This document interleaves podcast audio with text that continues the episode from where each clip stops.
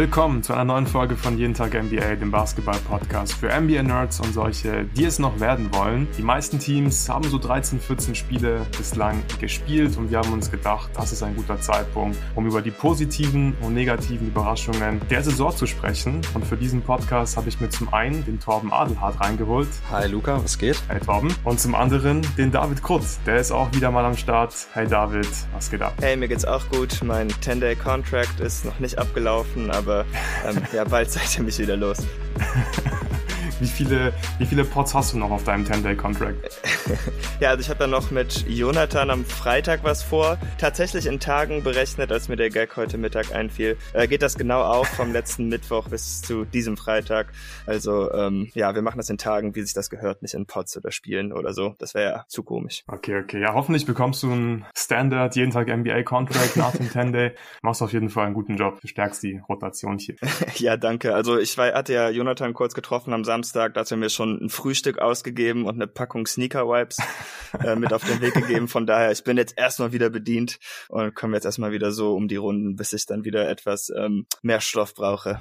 Perfekt. Bevor wir reingehen in den Pod, erkläre ich noch schnell, was wir hier heute eigentlich genau vorhaben. Ich habe schon gesagt, wir werden über die Überraschungen sprechen, aber wir werden nicht über die größten Überraschungen der Saison sprechen, sondern einfach über Dinge, die uns bislang positiv und negativ aufgefallen sind und uns einfach zu einem gewissen Grad überraschen. Jeder von uns hat sich sowohl auf der Team- als auch auf der Spielerebene ein positives und ein negatives Beispiel mitgebracht hier heute für diesen Pod, das wir einfach gemeinsam besprechen werden in diesem Podcast. Und dann haben wir auch noch ein kleines spielerisches Element mit eingebaut. Wir werden nämlich die Überraschungen, die wir hier besprechen werden, auf einer Skala von 0 bis 10 einordnen. Bei den positiven Überraschungen möchten wir einordnen für wie real wir das Ganze halten, wie nachhaltig das ist. Und bei den negativen Überraschungen geht es darum einzuordnen, wie viele Sorgen wir uns einfach einfach um die Spieler oder um die Teams machen. Ich bin sehr gespannt, ja, wie wir die ganzen Sachen nachher hier einordnen werden. Ich denke, wir werden auch unterschiedliche Meinungen haben zu den einzelnen Spielern und einzelnen Teams. Wird bestimmt sehr viel Spaß machen. Das hier heute ist eine öffentliche Folge von Jeden Tag NBA und wenn ihr noch mehr Pods von uns hören möchtet,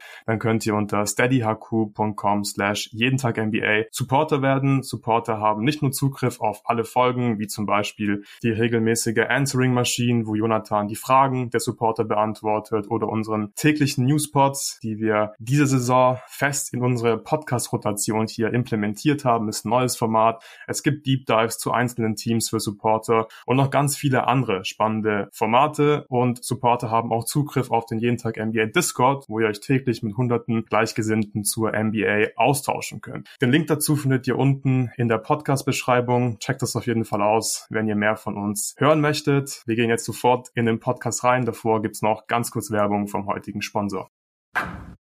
Kicks.com setzt nochmal einen drauf und haut zum Black Friday einen noch besseren Deal raus als in der Black Week bisher sowieso schon. Und zwar gibt's jetzt 30% auf quasi das gesamte Sortiment. Gerne auschecken unter kicks.com slash partner slash jeden Tag NBA. Jetzt gerade bekommt ihr da wie gesagt auf alles 30%. Wie immer gibt's ein paar kleine Ausnahmen, auf die das nicht zutrifft. Und wenn gerade nicht Black Week oder Black Friday ist, das Angebot gilt übrigens nicht nur am Freitag, sondern auch heute schon am Donnerstag und bis einschließlich 26.11., also bis Sonntag, könnt ihr da ausgiebig shoppen, bekommt eure 30%.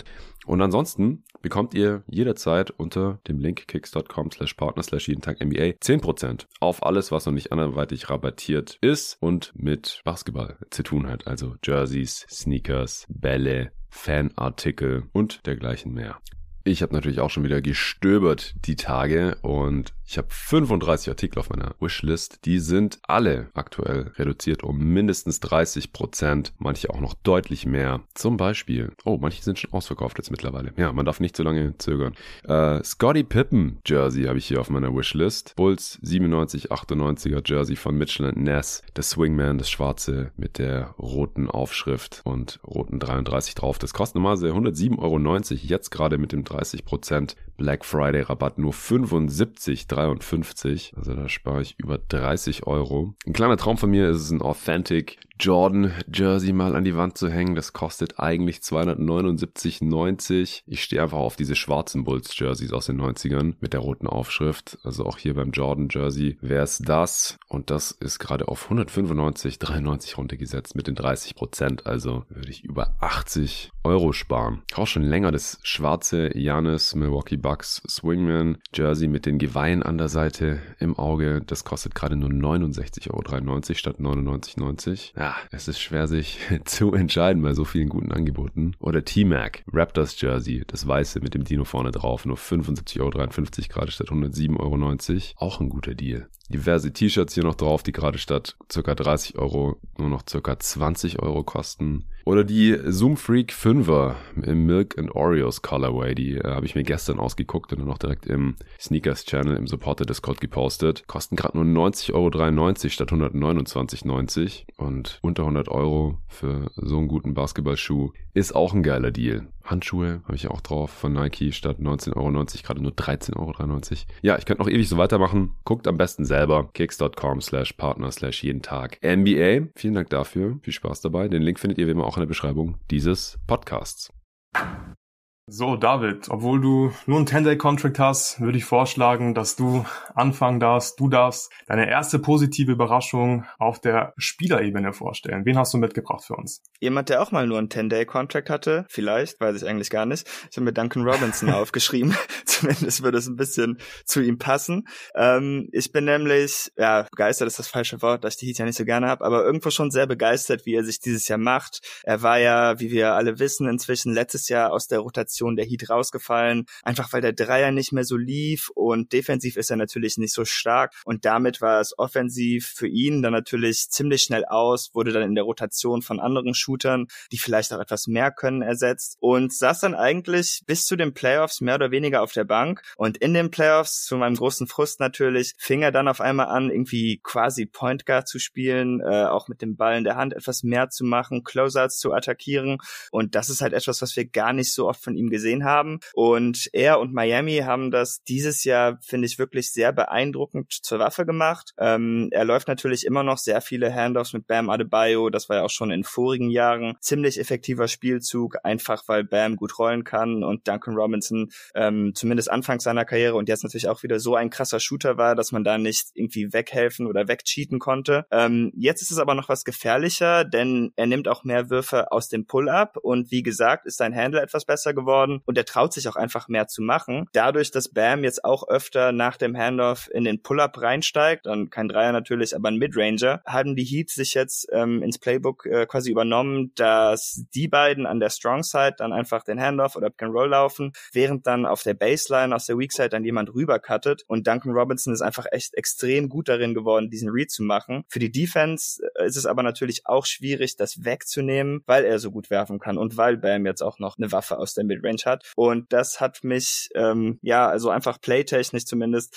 ziemlich begeistert in dieser frühen Saison. Und mir scheint es halt auch relativ nachhaltig, da wir es auch schon in den Playoffs gesehen haben. Und die Regular Season ist halt nun mal etwas leichter. Ja, das hast du sehr schön ausgeführt. Torben, ich bin gespannt, was du von Duncan Robinsons Saison bislang hältst. Ja, ich musste erstmal einen genauen Blick drauf werfen, jetzt in den Zahlensalat zu Duncan Robinson, mir noch mal ein bisschen Tape anschauen. Weil wenn ich die Heat bislang gesehen habe, hatte ich nur Augen für Hami Hackes, den sexy Mexikaner. Äh, ähm, auf den ich ja sehr, sehr gespannt war, von dem ich große Stücke oder auf den ich große Stücke halte. Und ich muss sagen, bei Duncan Robinson, David hat es jetzt angeschnitten. Ich würde es noch mal ein bisschen vertiefen, weil einfach so krass ist, wenn man es in den Zahlen sieht, was jetzt wirklich für ein anderer Spielertyp ist und wie sich auch seine Rolle jetzt geändert hat bei den Heat. Die letzten Jahre eigentlich immer durchweg der klassische, ja, Three-Point-Scorer, Schrägstrich Shooter, Spezialist, seine Rolle, egal ob jetzt aus Dribble-Handoff-Situation oder als Floor-Spacer, was einfach die Dreier zu nehmen, für Spacing zu sorgen, war da auch immer eine Waffe, auch im Playbook von Spolster, der da eingesetzt wurde. Und dieses Jahr, letztes Jahr in den Playoffs hat schon angefangen, sehen wir ihn tatsächlich dann in ganz anderen Aktionen. Und es ist total bemerkenswert auch zu sehen, dass Duncan Robinson nicht nur bei dem Volumen jetzt bei seinen Dreiern, also auf 100 Possessions gerechnet, nimmt er zwar immer noch 12,3, was ein sehr, sehr hoher Wert ist, aber der war schon mal auf ganz anderen Sphären, also 15,3, äh, 3 auf 100 Possessions noch in der Saison 21, 22, letztes Jahr waren es auch noch knapp 14 3 auf 100 Possessions, jetzt sind 12,3. Seine Assist Percentage liegt bei 14 Prozent. Vorher hat er nie die 10 Prozent geknackt. Also er ist jetzt auch noch viel mehr tatsächlich zu so einem sekundären und tertiären Playmaker geworden, der auch Plays aus dem Dribbling machen kann. Sein individuelles Offensivrating bei 124, auch das der höchste Wert seiner Karriere bislang. Also man hätte ja irgendwie antizipieren können, dass jetzt auch ein Einbruch kommt bei seiner Effizienz, wenn er ein bisschen mehr mit dem Ball machen muss. Das ist ja eigentlich der klassische Weg, den wir sehen oder die klassischen Zahlen, die wir dann erleben, wenn ein Spieler aus seiner Spezialistenrolle rauswächst und dann ein bisschen mehr On-Ball-Raps kriegt. Und bei Duncan Robinson bislang in dieser Saison, und es ist noch Small Sample Size, aber der funktioniert da wirklich sehr, sehr gut und gibt den Heat dann auch nochmal eine ganz andere Facette. Ähm, spannend fand ich dann auch zu sehen, wie es um das Dreiervolumen insgesamt bei den Heat bestellt ist, wenn er auf dem Feld steht. Das war die letzten Jahre eigentlich immer so, dass, ähm, dass wenn Duncan Robinson auf dem Feld war, plötzlich die äh, Three-Point-Rate bei den Heat irgendwo im 90., 95. Percentile war. Dieses Jahr mit ihm ist der Wert gar nicht so extrem gestiegen. Also es ist eben nicht so, dass mit Duncan Robinson plötzlich, der, ja, sage ich, die Offense sich nur noch darum dreht, dass man für ihn irgendwie Dreier-Looks kreiert, dass er ja an, an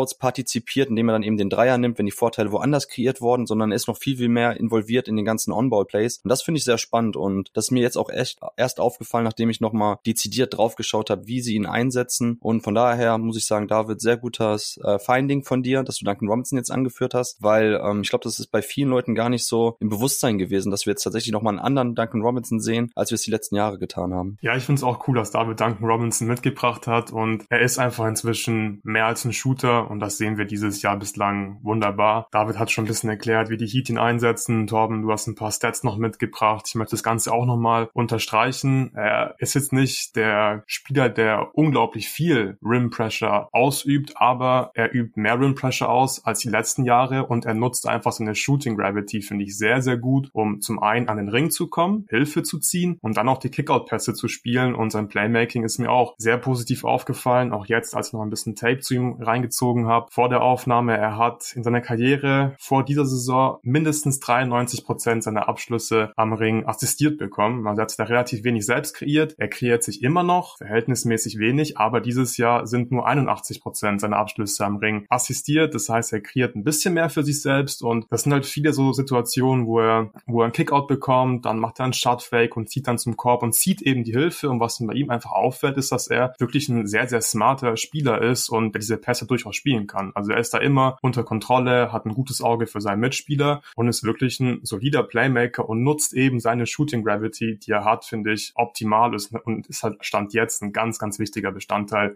in der Heat Offense und die Heat haben sowieso so ein bisschen ihre Schwierigkeiten in der Offense, deswegen Duncan Robinson ist extrem wichtig für Miami. Und jetzt bin ich sehr gespannt für wie real ihr das Ganze haltet, die Entwicklung von Duncan Robinson vom Shooter zu ein bisschen mehr in der Offense, einfach jemand, der mal einen Closeout attackieren kann, einen guten Pass spielen kann, mal einen Pull-up nehmen kann, den er sich selbst kreiert hat. Das finde ich sehr spannend. David, ich würde dir wieder den Vortritt lassen von der Skala von 0 bis 10. Wie real ist die Performance von Duncan Robinson bislang? Ich würde schon eine gute, starke Acht geben, weil wie gesagt, wir haben es schon in den Playoffs in einer ähnlichen Form gesehen. Jetzt macht er das auch in der Regular Season. Man sieht im Playbook, dass es Plays für ihn gibt. Er hat ja eh schon als Shooter so ein bisschen die Relocation-Instinkte. Das heißt, er weiß, glaube ich, auch, wo Leute hincutten oder äh, hingehen. Von daher, ja, sagen wir mal eine 8. Okay, okay, eine 8, also ziemlich hoch. David sagt, Duncan Robinsons Leistungen sind auf jeden Fall real und nachhaltig. Torben, wie siehst du das Ganze? Also wenn jetzt eine 10 quasi bedeuten würde, dass wir eins zu eins diese Zahlen, die wir jetzt momentan sehen, auch am Ende der Saison sehen, dann würde ich sogar noch einen draufsetzen, dann würde ich mit einer 9 gehen.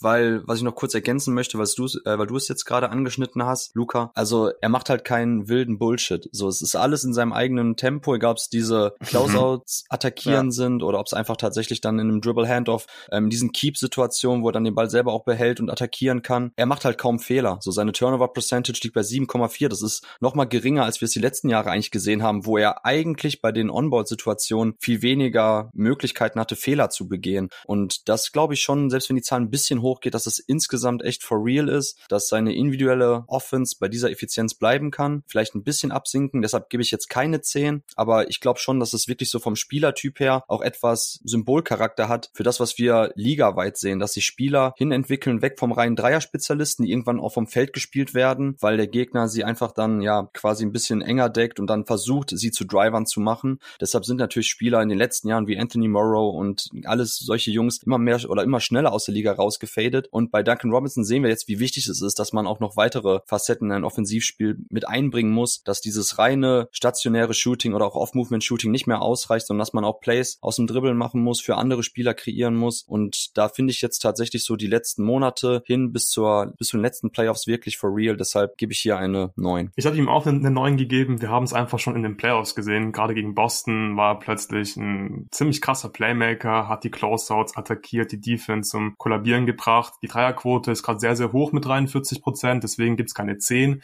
Aber so vom Prozess her, was er in der Offense macht, das ist, glaube ich, wirklich zu 100 Prozent real. Duncan Robinson ist mehr als nur ein Movement-Shooter. Das, glaube ich, hat er einfach bewiesen die letzten Monate und deswegen hier 9 von 10 Punkten von mir für Duncan Robinson. Torben, machen wir weiter mit deinem Spieler. Wen hast du mitgebracht? Sollen wir auf der positiven Seite bleiben oder soll ich jetzt den negativen Punkt anbringen? Ich würde sagen, wir bleiben erstmal auf der positiven Seite, machen zuerst die positiven Spieler und dann kommen wir zu den negativen Überraschungen auf der Spielerebene. Okay, ja, sehr gerne. Also mein positiver Spieler, Überraschung der Saison ist Alperen Schengen und bei Alperen Schengen vor allem seine Gesamteffizienz in der Offensive und auch wie er eingebunden wird und wie er dann auch ein bisschen die Offense der Rockets insgesamt katalysiert. Also bei Alperen Schengen war ich immer schon sehr positiv gestimmt, was seine Offense und seine ja, offensiven Skills betrifft. Die großen Fragezeichen waren ja immer der Defense, aber das will ich jetzt weiterhin ausklammern. Aber wie er jetzt eingesetzt wird von äh, dem neuen Head Coach Imi Doka, ist wirklich sensationell und mega spannend auch zu beobachten. Also ich weiß noch ganz genau, mein erster Gedanke, als ich gesehen habe, wie die Rockets irgendwann Inverted Pick and Roll liefen, wo Fred, äh, Red Van Vliet einen Pick für Schengen gestellt hat und er dann attackiert hat, dachte ich, wow, was geht denn jetzt ab? Also das sind genau die Sachen, die ich eigentlich vor der Saison sehen wollte, dass man ein bisschen kreativ mit Alperen Schengen umgeht, dass man seine Passfähigkeiten, sein Feel for the Game besser einsetzt in der Offense der Rockets, als die letzten Jahre es der Fall war. Und das funktioniert herausragend. Also ganz kurz einmal die reinen Boxscore-Stats beziehungsweise die klassischen Stats von Alperen Schengen. Äh, knapp 21 Punkte pro Partie bei einem sehr guten True Shooting von 62,1 Prozent, 8,8 Rebounds, 5,7 Assists und in diesem Zusammenhang auch seine Turnover-Zahl von 2,7 sehr positiv zu sehen. Also Turnover-Assist-Ratio von über 2, ähm, 1,4 Stocks, aber ja, sein defensives Playmaking und generell der Impact am defensiven Ende will ich einmal ausklammern. Stattdessen nochmal ein Blick auch auf die Zahlen, wie er eingebunden wird oder welche Rolle er auch spielt. Eine Usage Rate von knapp 27 Prozent und ein individuelles Offensivrating von 121. Also das sind wirklich herausragende Zahlen. Was mir vor allem sehr, sehr gut gefällt und wo ich dann auch wirklich positiv überrascht bin, ist, wie flexibel er eingesetzt wird in der Offense. Also er ist manchmal tatsächlich der primäre Decision Maker und Creator in so Delay Sets, wo man quasi die Corner besetzt hat mit den zwei Spielern, den Flügel mit zwei Spielern besetzt und er dann quasi oben above the break den Ball hat und dann einfach Cutter bedient und von da aus irgendwelche Actions initiiert. Ähm, kein Spieler rollt öfters ab als Alperen Schengen, also bei den bei dem Playtype des Pick and Roll Rollman ist er auf Platz 1 mit knapp 7 Possessions pro Partie, legt dort 1,21 Points per Possession auf, das ist im 60. Percentile, also immer noch sehr gut, weil bei Alperen Schengen ja auch früher Pre-Draft so ein bisschen das Thema war, wie funktional ist seine Athletik, er ist jetzt nicht der längste klassische Big Man, ähm, kann er da wirklich auch effizient am Korb finishen in Traffic, das funktioniert auch sehr gut, vor allem weil er dann immer auch als abrollender Spieler noch diese Facette der Kick-Out-Pässe mit einbringt, sehr, sehr guter Decision Maker in Short-Roll-Situationen, der die defensiven Rotationen liest, der dann die Dreierschützen bedienen kann. Das ist alles wirklich ideal für Imi Udoka gelaufen, wenn es darum geht, wie kann ich eigentlich die Houston Rockets, dieses ja, Potpourri an verschiedenen Spielertypen am besten einsetzen und das alles irgendwie klebt an den Fähigkeiten von Alperen Schengen. Ähm, seine Post-Up-Actions, auch da funktioniert das bislang sehr gut. Knapp vier Post-Ups pro Spiel, in denen er selbst abschließt. Ähm, das ist Platz fünf beim Volumen in der Liga bislang. Äh, 1,02 Points per Possession, das ist exakt die gleiche Scoring-Effizienz wie Joel Embiid, der zwar selber noch paar ähm, Post-Ups mhm. mehr nimmt pro Partie. 55. Percentile, also klar, je mehr ich nehme, desto schwieriger ist es auch diese überdurchschnittliche Effizienz zu halten. Aber das zeigt auch die Möglichkeiten, die Alperen Schengen mit seiner Fußarbeit, mit seinen sehr guten Touch, mit seinen Counter-Moves, kann über beide Schultern abschließen, ähm, kann verschiedene Spielertypen auch im Post-Up attackieren. Äh, das gefällt mir wirklich sehr, sehr gut. Das ist eine super freudige Entwicklung und ich glaube auch, dass dann eben jetzt die ja, Addition von Emi Udoka ihm sehr, sehr gut getan hat in seiner Entwicklung und das sind wirklich ganz tolle Möglichkeiten, die wir jetzt sehen, wie man so einen Spielertyp wie Alperen Schengen wirklich in eine Offense einbinden kann und von daher wollte ich Ihnen da auf jeden Fall jetzt einen Hack geben und lobend erwähnen.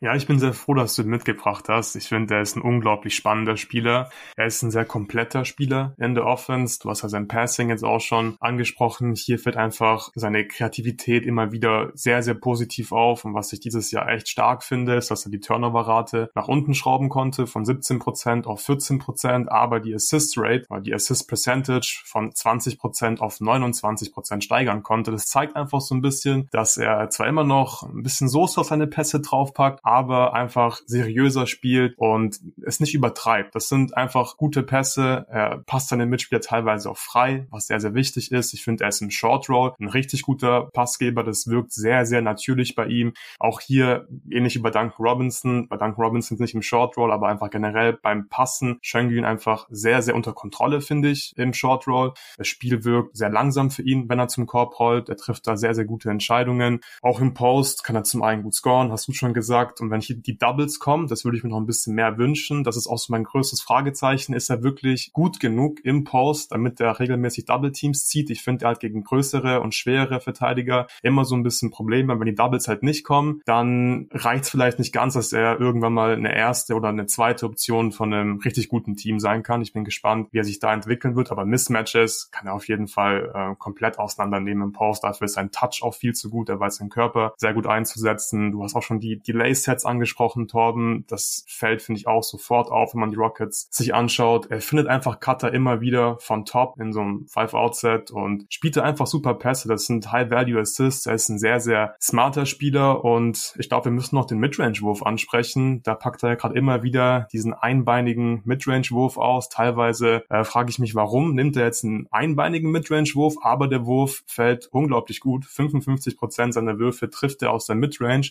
und das finde ich gerade bei ihm ziemlich wichtig, weil die Defense muss ihn einfach verteidigen. Sie müssen seinen Wurf respektieren und das öffnet ja auch wieder so ein bisschen sein Passing-Game, was halt für ihn sehr wichtig ist und deswegen das Gesamtpaket in der Offense finde ich sehr, sehr überzeugend bislang bei Alperen Schengen und ich bin gespannt, wo die Reise für ihn hingeht. David, was hast du noch zu sagen zu Schengen? Ja, so viel mehr habe ich jetzt eigentlich ehrlich gesagt gar nicht mehr. Ich wollte auch noch ein bisschen über den Wurf reden, denn auch der Dreier ist die letzten Partien eigentlich ganz ordentlich gefallen und das wäre natürlich nochmal für ihn so ein bisschen ein Gamechanger, was ihn offensiv, glaube ich, ein bisschen mehr Richtung Jokic und etwas weg von Sabonis hieven könnte. Ich würde sagen, mm. dieser Einbeiner ist schon mal ein gutes Indiz dafür, dass der Touch da vielleicht etwas mehr vorhanden ist, denn wir haben es ja auch mit Sabonis in den letzten Playoffs gesehen. Irgendwann sind die Handoffs halt auch nichts mehr wert, wenn man äh, überhaupt nicht spacen kann oder überhaupt nicht hart zum Korb abrollen kann. Und ich kann mir mit Schengen vorstellen, dass er gerade mehr athletisch genug ist und auch vielleicht genug Touch mehr als Sabonis hat,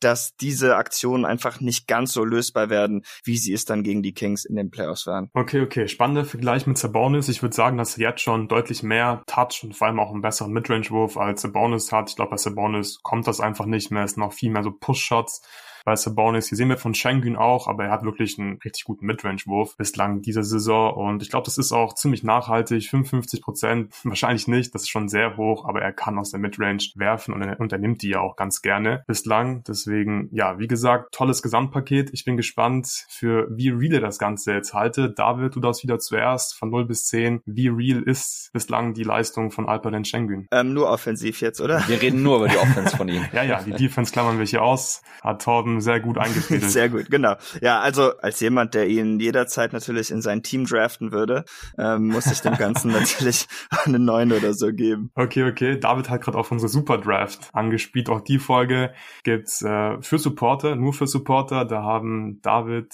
Tobi und ich vor ein paar Tagen uns Teams zusammengestellt und haben Spieler aus einem Pool aus den Draft-Jahrgängen 2020, 21 und 22 gedraftet. Hat eine Menge Spaß gemacht. Wenn ihr Bock drauf habt, den Link zu Steady findet ihr unten in der Beschreibung. Torben, von 0 bis 10, wie real ist das Ganze? Ich würde wieder mit einer 9 gehen. Also wir haben letztes Jahr schon gesehen, dass Tari Eason und Alperen Schengen auch bei den Advanced Stats und den Lineup-Daten auf jeden Fall die Spieler sind, die wirklich den positivsten Impact haben. Dieses Jahr, das möchte ich noch kurz ergänzen, ist die Offense ähm, um plus 11,3 Punkte besser, wenn Alperen Schengen auf dem Feld steht. Das ist im 90. Percentile. Mit ihm haben die Rockets ein Offensivrating von 117,4 und ich glaube tatsächlich, dass Alperen Schengen als Fix Fixpunkt ähm, einer Offense wirklich ja das Gesamtlevel auf, auf deutlich höher nochmal anheben kann, einfach weil ein guter Decision Maker in sehr vielen verschiedenen Playtypes ist, in sehr vielen Bereichen. Wie gut sein individuelles Scoring auf dem allerhöchsten Niveau ist, das bleibt abzuwarten. Du hast ja auch angesprochen, ob die Post-Ups wirklich so die ultimative Waffe sein können und er auch als Rollman tatsächlich so der den meisten Impact von allen NBA-Spielern bringt.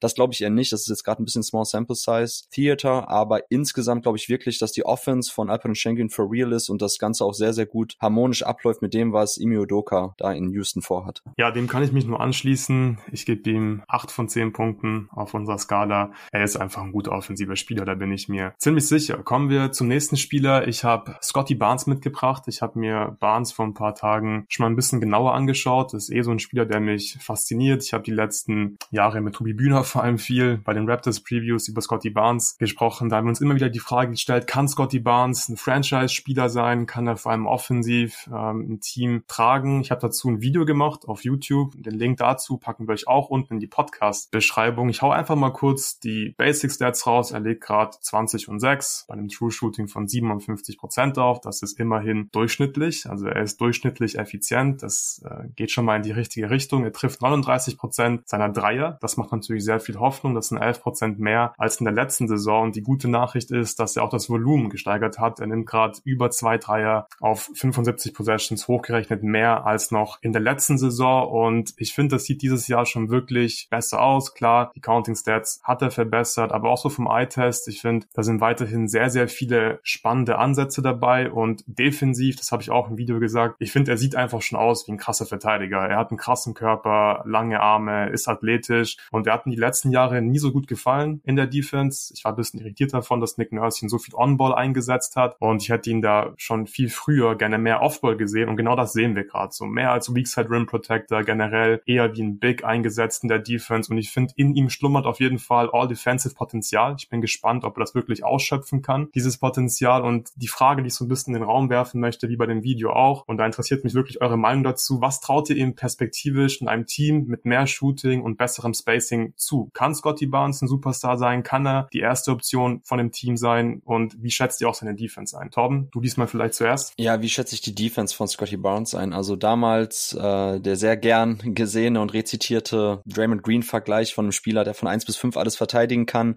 Da gehörte Scotty Barnes ja auch zu Pre-Draft, wo man sich überlegt hat, man hat es am College gesehen bei Florida State, die ohnehin alles geswitcht haben von der eins bis zur fünf, also vor allem von der eins bis zur vier eigentlich in jedem, jeder Screening-Action, dass Scotty Barnes wirklich vor sehr, sehr vielen verschiedenen Spielertypen bleiben kann. Das hat in der NBA zuerst gar nicht funktioniert. Ich finde auch, dass er da große Fortschritte gemacht hat. Ich mag seines, äh, seine defensive, sein defensives Positioning etwas besser. Ich mag es mehr, wie er in Stance geht, dass er tatsächlich etwas mehr locked in wirkt in der Defense.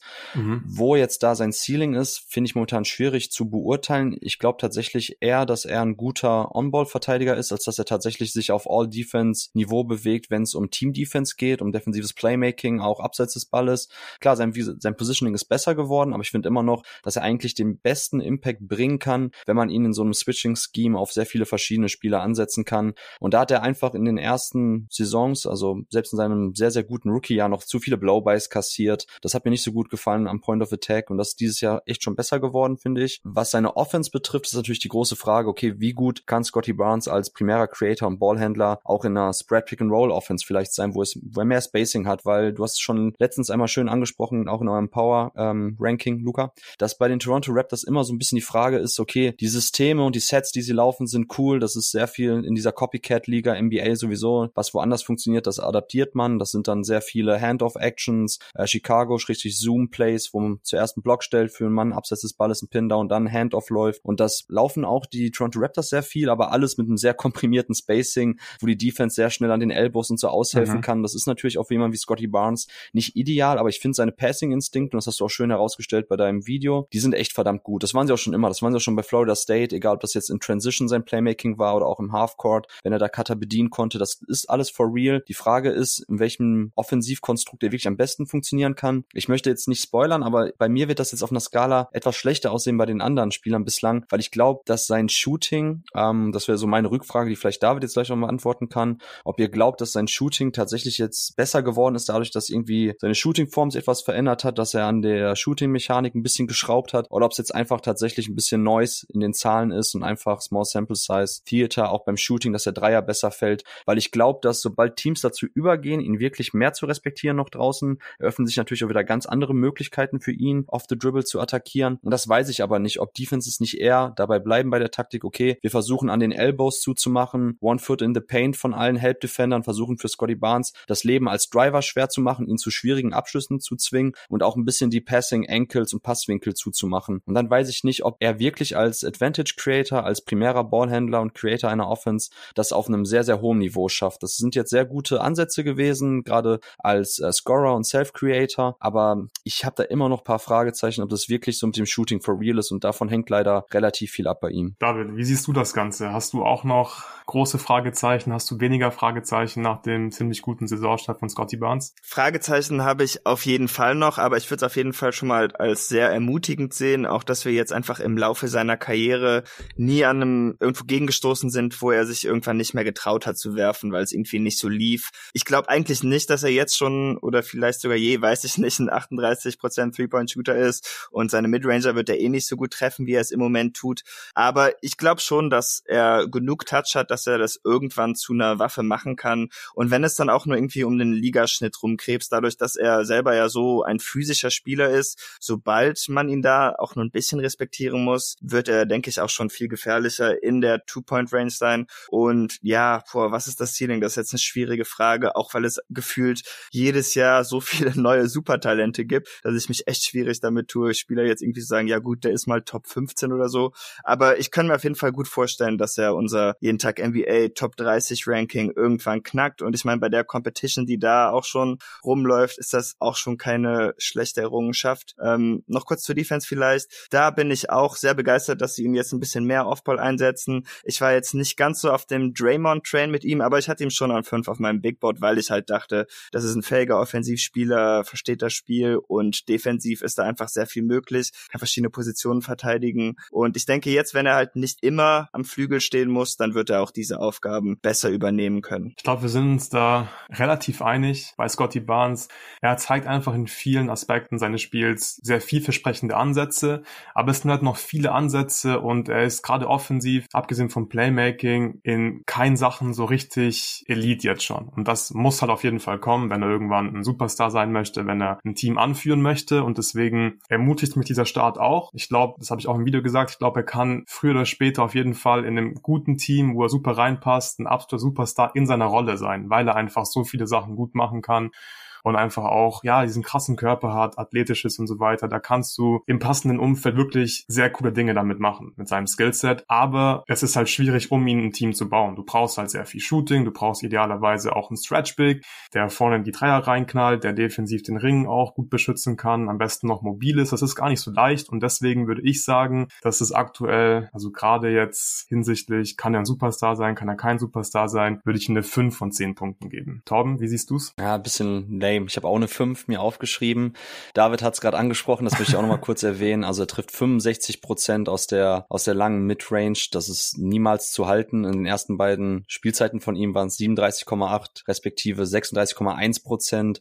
Wenn die Dreierquote wieder absinkt, also 38,6 Prozent wird er nicht halten. Letzten Jahre 30,1, 28,1. Also selbst wenn eben er im Sommer sehr viel an seinem Wurf gearbeitet hat, die Frage habt ihr beide leider ausgelassen, ob ihr glaubt, dass es tatsächlich ein bisschen an seinen Shooting Mechanics liegt. Jetzt die bessere Quote, ob es einfach nur wirklich Shooting-Varianz ist. Aber selbst wenn er der Wurf etwas stabiler jetzt wird, ähm, jenseits der Freiwurflinie und ein bisschen dahinter, das wird er nicht halten. So, und wenn dann die Shooting-Effizienz einbricht, dann haben wir, glaube ich, bei Scotty Barnes sehr schnell wieder mit einem Spieler zu tun, der einfach Probleme mit der Scoring-Effizienz hat. Also ist er jetzt momentan selbst schon bei diesem Shooting-Output nur bei einem True Shooting von 57 Prozent.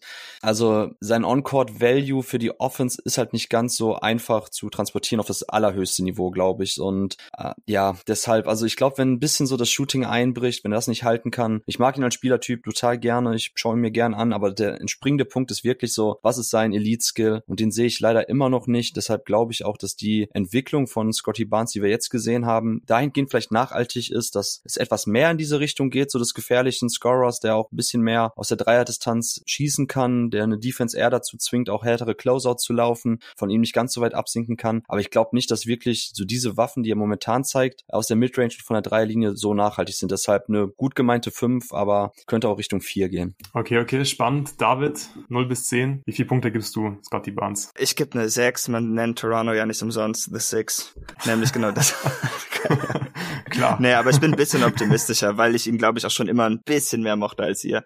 Das äh, spiegelt die 6 damit wieder. Aber ich finde schon, dass Skepsis auf jeden Fall noch angebracht ist, da er immer noch einige Sachen beweisen muss, die noch auf der Kippe stehen. Okay, sehr schön. Damit sind wir durch mit den positiven Überraschungen auf der Spielerebene. Kommen wir jetzt zu den negativen Überraschungen. Spieler, die bislang unter ihren Erwartungen bleiben. David, du darfst anfangen. Wen hast du mitgebracht? Ja, ich muss ja leider über einen meiner Lieblingsspieler reden. Und ich hoffe, ihr habt da nicht schon zu viel im Western Conference Power Ranking drüber geredet, weil ich habe es so halb gehört und ich habe Befürchtungen.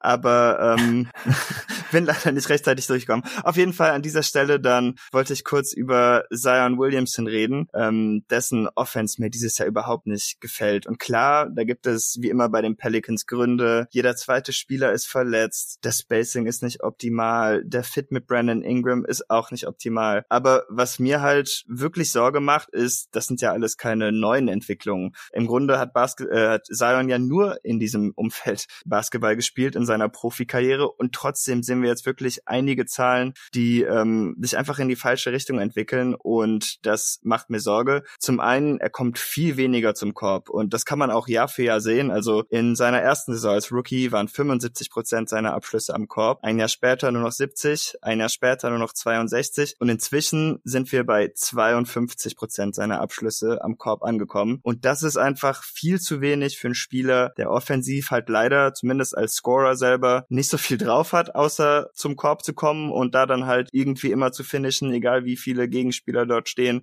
Und wenn er halt diesen Skill verliert, dann muss ich sagen, mache ich mir wirklich Sorgen um Zion, denn ähm, ja, der Wurf, der wird jetzt, glaube ich, zeitnah zumindest nicht kommen. Der Freiwurf geht eher in die falsche Richtung, deshalb wäre ich da jetzt nicht super optimistisch. Ich finde immer noch einen ganz guten Ballhandler und Playmaker, aber all diese Sachen, die werden natürlich schwinden, wenn er jetzt nicht wieder zu so einem krassen Finisher wird oder sich halt irgendwie einen Jumpshot aneignen kann. Und ähm, ja, deshalb keine Ahnung. Ich mache mir wirklich Sorgen. Athletisch sieht er einfach nicht mehr ganz gleich gleich aus und ich weiß auch nicht so wirklich, wie er das mit seinem Skillset beheben will. Ja, ich teile diese Sorgen mit dir. Ich habe auch Zion Williamson mitgebracht bei den negativen Überraschungen. Ich kann mich da wirklich nur anschließen. Ich habe auch noch ein paar Stats mitgebracht, die das Ganze unterstreichen. Dieses Jahr bei Post-Ups 0,73 Points per Possession. Das ist einfach nicht gut genug und er postet auch ziemlich viel auf. Er kann sich da einfach nicht mehr so krass durchsetzen. Ihm fehlt die Spritzigkeit. Letztes Jahr, es waren zwar nicht so viele Spiele, die er gemacht hat, aber da hat er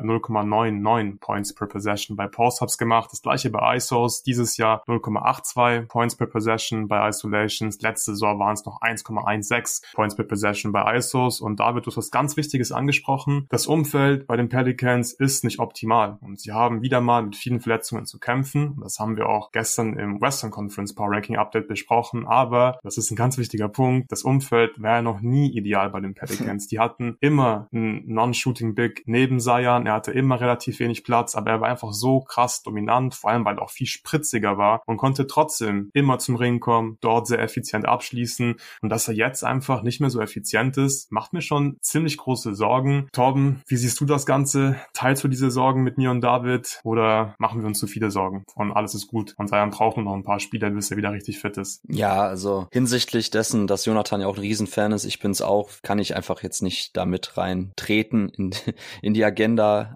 anti sein Williams. Nee, Spaß beiseite. Also es ist schon ein bisschen weird zu sehen, wie passiv er teilweise ist. Das spiegelt sich jetzt nicht in den Metrics oder auch nicht in den Advanced Stats wieder. Sein Usage Rate ist weiterhin über 30. Also wenn er auf dem Feld steht, kriegt er seine Touches, aber ich finde, insgesamt wirkt er dann doch teilweise, ja, teilnahmslos an den Plays und ist oftmals auch nicht so die letzte mhm. Energie mhm. und der letzte Wille dann manchmal in so Handoff, Downhill-Aktionen, wenn er dann zum Korb zieht. Weil wenn er es macht, und wir haben es jetzt auch schon in verschiedenen Partien gesehen, allein beim letzten Blow Blowout gegen Sacramento dann in der zweiten Halbzeit, da waren ja die Situationen, wie diese Undeniability bei ihm auf dem Weg zum Korb super augenscheinlich war und dass ihn da einfach keiner halten kann. Aber bei den Pelicans ist total der Wurm drin, insgesamt auf einer Teamebene. Also ich habe es jetzt nicht mitgebracht bei den negativen Überraschungen auf Teamebene. Da habe ich noch, noch eine andere Agenda, die ich da fahren muss. Aber man hätte sie, glaube ich, auch mit reinnehmen können, weil die Pelicans unabhängig jetzt vom Injury Luck, also dass sie super viele Verletzungsprobleme haben, dass mit Trey Murphy ein sehr entscheidender Mann bislang noch gar nicht gespielt hat, Alvarado jetzt erst zurückkam. Larry Nance, auch ein sehr, sehr entscheidender Spieler für die Switching Scheme Defense der Pelicans ausgefallen ist. Das ist alles echt nicht ideal. Dazu CJ McCallum raus, also auch wieder das Triumvirat aus McCallum, Ingram und sein Williamson, was seit dem Trade von CJ ohnehin nicht viele Possessions zusammen auf dem Feld stand, weiterhin nicht wirklich mit den Möglichkeiten, sich zu akklimatisieren. Das ist alles schon schwierig auf einer Teamebene. Und wenn es individuell um Zion geht, finde ich aber den Einbruch zu krass, wenn ich mal so nennen darf. Also egal, ob es jetzt die Scoring-Effizienz ist, die True-Shooting-Quote, die plötzlich um fast 10 Prozentpunkte eingebrochen ist, ob es insgesamt auch so sein, ähm, ja, sein On-Court-Value, weil wir haben immer bei seinen Williamson gesagt, und das war auch ein bisschen so die Logik und auch die Argumentation von Jonathan bei unserer Redraft, weshalb er ihn an 1 hatte, noch vor Ja Morant, dass wenn Zion gespielt hat, egal ob in der Saison 19, 20, 2021, 22, 23, in all den Jahren, wenn er gespielt hat, hat's immer funktioniert. Also sein On-Off war immer brutal gut. Mit ihm auf dem Feld waren die Pelicans gerade in der Offense immer brutal gut. Und dieses Jahr tatsächlich zum ersten Mal sehen wir es jetzt klar, Small Sample Size, er hat elf Partien gemacht, aber sein On-Court ähm, ist nicht mehr den, der er mal hatte. Also plus 0,6, wenn er auf dem Feld steht bei den Pelicans. Letztes Jahr in den 29 Partien war es plus 7,3. In seinem Rookie-Jahr war es plus 4,7. Ähm, in der Saison dazwischen bei den 61 Partien war es immerhin noch plus 1,7. Aber das sei Williamson selber als Ein-Mann-Armee, der einfach zum Korb zieht, der immer drei, vier Leute dann auf sich bindet, die Help-Defense, egal ob aus den Corners oder von den Slots ist, die quasi immer auf ihn zusammenbrechen muss, das findet nicht mehr so wirklich statt, weil er selber irgendwie ein bisschen so diese letzte Urgency in seinen Aktionen vermissen lässt. Also der Touch ist immer noch da, aber trotzdem sind die Abschlussoptionen, die er sich erspielt, nicht mehr so gut, wie es vielleicht in den letzten zwei, drei Jahren noch war. Also ein sehr schwieriger Saisonstart. Ich bin gespannt, was ihr jetzt gleich für eine Zahl gibt, für wie real ihr es haltet. Aber ich möchte trotzdem noch anmerken, dass mir das ein bisschen zu brutal alles eingebrochen ist, weshalb ich nicht wirklich schon dran glaube, dass das besonders real ist. Okay, Torben, ich würde sagen, du darfst anfangen. Wie viele Sorgen machst du dir auf, auf einer Skala von 0 bis 10 um Zion? Eine 2. Also tatsächlich sehr wenig. Das, ja, das ist einfach, es ist okay, zu okay. krass, der Abfall. Ne? Das, was ich jetzt gerade zum Schluss noch gesagt habe. Ich glaube, äh, John Hawkins, der ja ein bisschen so dieses Three-Point-Shooting-Element jetzt reinbringt, Dyson Daniels, sehr guter Connector-Guy. Ich glaube tatsächlich, wenn Trey Murphy zurückkommt, wenn ähm, Alvarado sich jetzt wieder in die Rotation reinspielt, der auch ein williger Shooter ist von Downtown, das hilft erstmal, so vom reinen Spacing-Element her. Und Willie Green darf jetzt auch gern mal wieder ein bisschen kreativer werden. Ich war auch überrascht zu sehen, dass mit Brandon Ingram, wenn die beiden auf dem Feld stehen, dass es für Zion besser läuft, als wenn Brandon Ingram runter ist. Ich habe gedacht, dass Brandon Ingram vielleicht mit seinen ganzen Midrange-Aktionen und den ganzen ja, Luft aus dem Ball dribbeln, möchte ich mal so nennen, teilweise Situationen, dass er ihn da auch ein bisschen hindert, aber das ist nicht mal der Fall. Also ohne Brandon Ingram, wenn nur Zion auf dem Feld steht, haben die ein Offensivrating von 107,4 in knapp 300 Possessions diese Saison und mit Brandon Ingram ist es immerhin bei 114,1. Also diese Argumentationslinie kann ich leider nicht ziehen, das hätte ich die auch gern schon vorbereitet.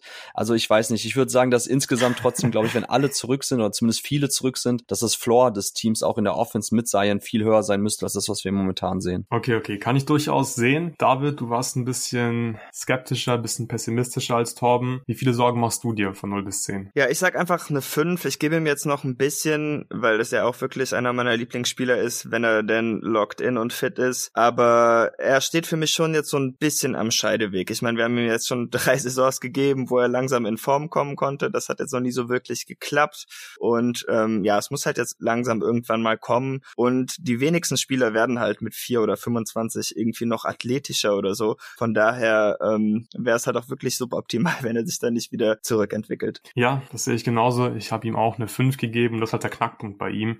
Wenn die Athletik schwindet, wenn er nicht mehr so spritzig ist, dann macht das bei ihm halt einen riesen, riesengroßen Unterschied. Und ja, langsam fällt es mir so ein bisschen schwer zu glauben, dass Sayan jetzt plötzlich irgendwie besser auf seinen Körper achtet, wieder athletischer wird, wieder spritziger wird. Ich möchte es nicht ausschließen. Und er hat immer wieder trotzdem noch Momente, wo er einfach krass aussieht, wo du siehst, okay, den Typen, den kannst du nicht stoppen. Und ich hoffe, wir sehen diesen Zion Williamson bald wieder nicht nur für ein paar Possessions pro Spiel, sondern einfach in jedem Spiel. Und dann ist er ein Top-10-Spieler. Aber ich mache mir hier fünf von zehn Sorgen um Zion Stand jetzt. Mal gucken, wie es bei ihm weitergeht. Kommen wir zum nächsten Sorgenkind. Torben, wen hast du mitgebracht? Ja, mit Blick auf die Uhr, dass wir ein bisschen mehr Tempo reinbringen, äh, will ich jetzt den Spieler etwas schneller abhandeln, weil wir ihn, beziehungsweise ihr ihn ja schon auch ja. in verschiedenen anderen Pods besprochen habt. Und zwar ist es Kate Cunningham und generell der offensive Output von Kate Cunningham. Nur ganz kurz, äh, wenn ich schon wieder hier an Bord bin beim Podcast, bringe ich natürlich wie immer eine Trivia-Quiz-Frage mit. Und zwar befindet sich Kate Cunningham in dieser Saison, ich habe es genannt, den Kreis der Schande, in einem Spielerpool von Leuten. Und ich sage nur mal kurz, die Zahlen, die mindestens eine Usage Rate von plus 20 Prozent auflegen und ein individuelles Offensivrating von unter 100 haben, bei mindestens 300 gespielten Minuten. Also Kate Cunningham befindet sich da drin. Es sind nicht viele weitere Spieler. Was glaubt ihr denn, wie viele Spieler die Saison bislang ähnlich wie Kate eine große Rolle in der Offense haben und das verdammt ineffizient machen? Ich glaube fünf. Du glaubst fünf neben Kate, was sagst du, David? Fünf klingt gut, sagen wir sieben, aber ich glaube eigentlich eher sind weniger. Sieben ist viel zu viel. Sagen wir vier, ich sag vier, ein weniger. Brillant gespielt, David. Es sind insgesamt mit Kate, insgesamt mit ihm sieben. Und es sind ähnliche Namen, die man schon im Kopf haben könnte. Du warst so nah dran, Bro. Genau, also äh. ich, ich will es nur kurz ausführen. Also Kate Cunningham bislang 533 Minuten, Stand 22. November. Ähm, Usage Rate von 30 Prozent, also eine verdammt hohe offensive Last, die er schultert. Bei einem individuellen Offensivrating von 97. Äh, ähnliche Sphären bewegt sich Victor Wembanyama mit 31 Prozent Usage Rate und einem Offensivrating von 93. Also der macht viel Rookie-Bullshit natürlich auch. Pop lässt ihn gestalten. Jeremy Sohan als Point Guard, anderes Thema, aber das ist alles nicht ideal. Aber ansonsten kommen schon Spieler, wo es mir ein bisschen dann auch direkt in den Fingern kribbelt. Also Andrew Wiggins, Jordan Poole, Russell Westbrook, Marcus Smart und Josh Giddy. Also gerade natürlich, wenn man sich wieder jetzt dann auch in den Sphären von Westbrook und Poole und Wiggins bewegt, das, das tut schon verdammt weh. Also Kate Cunningham ist einfach bislang weiter eine Enttäuschung. Er hat Probleme am Korb zu finishen. Insgesamt äh, ist halt einfach Probleme irgendwo auf dem Feld mindestens durchschnittlich effizient zu scoren. Mhm. Es gibt viele Spieler, die ein bisschen so dieses Mantra haben, okay, aber in einem anderen Setting. Du hast es bei Scotty Barnes gerade angesprochen. Wir haben das bei so vielen Spielern, wo wir sagen, ja, das Spacing ist ja nicht ideal. Ja gut, aber dass man es auch anders handhaben kann, sehen wir bei den Oklahoma City Thunder. Mir ist Spacing in den letzten Jahren zu sehr zu einem Schlagwort geworden, wo quasi alle immer sofort einen Finger drauf zeigen, wenn es darum geht, warum irgendein Scorer, der viel über ja, Onboard Creation kommt, viel Ball in der Hand kreieren muss, zum Korb kommen will, dass immer alle sagen, ja gut, das Spacing ist nicht gut. Ja, aber es gibt auch andere Möglichkeiten, wie man auch nicht mit den idealen und besten Three-Point-Shootern herum ein gutes Offensivsystem kreieren kann. Und von daher will ich Kate Cunningham da nicht komplett frei von Schuld machen. Und dass er immer noch jetzt in dieser Saison, nachdem er auch fit zu sein scheint, in solchen ineffizienten Sphären sich bewegt, das tut schon echt weh. Also diese Saison würde ich ihn auch noch geben. Mal gucken, was ihr jetzt gleich sagt, wie besorgt ihr seid. Aber das war schon leider kein, kein guter Start. Und egal, ob es jetzt das Three-Point-Shooting ist, egal ob Pull-Up oder aus dem Catch-and-Shoot, Institute ja, ob die Finishes es am Korb sind, ist überall hat er irgendwie Probleme, sich effiziente Looks zu erspielen. Egal, ob es jetzt eben daran liegt, dass die Help Defense zu schnell da ist, die Leute auf ihn kollabieren, aber er musste andere Wege finden, als primärer Creator insgesamt besser zu agieren. Das ist momentan noch nicht der Fall. Also eine wirklich sehr, sehr schwache, ja, Season Opening möchte ich es fast nennen von ihm. David, was sind deine Takes zu Kate Cunningham? Ja, ich bin auch nach wie vor ein bisschen enttäuscht, ähm, einfach weil es nicht wirklich besser wird bisher. Das ist jetzt nicht meine Arbeit, das ist von Kostja Medved, aber das habe ich auch noch gesehen. Das äh, ist jetzt sehr topical, dadurch, dass er, Kate hat jetzt seine ersten 500 Dreier ähm, ziemlich schlecht getroffen, unter 31 Prozent. Und es gibt tatsächlich gar nicht mal so viele NBA-Spieler, die über so eine große Spanne so schlecht geworfen haben und dann noch über 35 Prozent gekommen sind. Ähm, wir hätten da Tony Parker, Carmelo Anthony, Derrick Rose, Tyreek Evans, Kyle Lowry, Jeremy Grant, Joe Johnson, Dorian Finney-Smith und Reggie Jackson. Und das war's. Nun würde ich dazu wohl noch sagen, man hat früher einfach weniger Dreier genommen. Das heißt, ich würde einfach mal vermuten, äh, als Kyle Lowry seinen 500. NBA-Dreier genommen hat, da ist da sehr viel passiert zwischen dem und seinem ersten, vermutlich mehr als bei Kate zwischen dem ersten und dem 500. Aber ja, wenn man eine Liste von zehn Spielern hat, dann ist das, glaube ich, nie gut. Und der Weg, der vor ihm steht, der wird auf jeden Fall noch sehr steil. Und äh, ja, hoffentlich kriegt er es hin. Aber dieses Jahr ist bisher nicht sehr überzeugend. Okay, wie viele Sorgen machst du dir um Kate Cunningham von 0 bis 10, David? Ah, da mache ich mir, glaube ich, bisher wirklich am meisten Sorgen. Ich eine sechs oder vielleicht sagen wir mal sieben, um hier ein bisschen mehr hot takey zu sein. Deshalb war ich ja auch so überrascht, als du ihn so früh in der Draft gezogen hättest, weil ich war selbst überrascht. ja, nee, genau. Aber sieben. Also ich bin wirklich besorgt. Nicht, um, nicht unbedingt, ob er jetzt ein guter Spieler wird. Das, da mache ich mir jetzt eigentlich immer noch keine Sorgen. Aber wenn es jetzt darum geht, ob er jetzt wirklich ein All-Star oder All-NBA-Spieler oder so werden kann, da bin ich bei einer sieben. Okay, spannend. Ja, ähm, das sehe ich auch wieder sehr ähnlich. Ich habe ihn in, in unserer Superdraft sehr hoch genommen, an vier, glaube ich, weil ich halt seinen Best Case immer noch sehr, sehr interessant finde. Vor allem ja. fürs Teambuilding, weil er halt defensiv keine Schwachstelle ist, weil er ein guter Playmaker sein kann. Er hat da schon zumindest gute Ansätze gezeigt. Er kann sich seinen eigenen Wurf kreieren. Klar, die Würfe fallen nicht, aber ab und zu sieht das schon ziemlich gut aus, was er macht. Was mich so mit am meisten stört, ist einfach, dass er oft passiv wirkt und ich habe nicht das Gefühl, dass er sich wirklich regelmäßig zum Ring durchtanken kann und ich stimme Torben komplett zu. Das Spacing und das ähm, nicht optimale Umfeld in Detroit kann nicht immer für alles eine Ausrede sein und ich habe inzwischen einfach große Zweifel daran, dass Kate Cunningham wirklich dann der Nummer eins sein kann. Das musste er jetzt in unserer Super Draft in meinem Team nicht unbedingt sein, deswegen habe ich ihn immer noch relativ hoch gepickt, aber für die Pistons wäre es natürlich schon eine Katastrophe, wenn er halt nicht diese Nummer eins sein kann, weil ganz offensichtlich soll er der Franchise-Spieler sein und deswegen mache ich mir von 0 bis 10 äh, sieben Sorgen um Kate Cunningham, wenn man so möchte. Torben, 0 bis 10, wie sieht's bei dir aus? Ja, für Kate Cunningham, den Number One Spieler in meinem Team, der primäre Creator, primäre Ballhändler,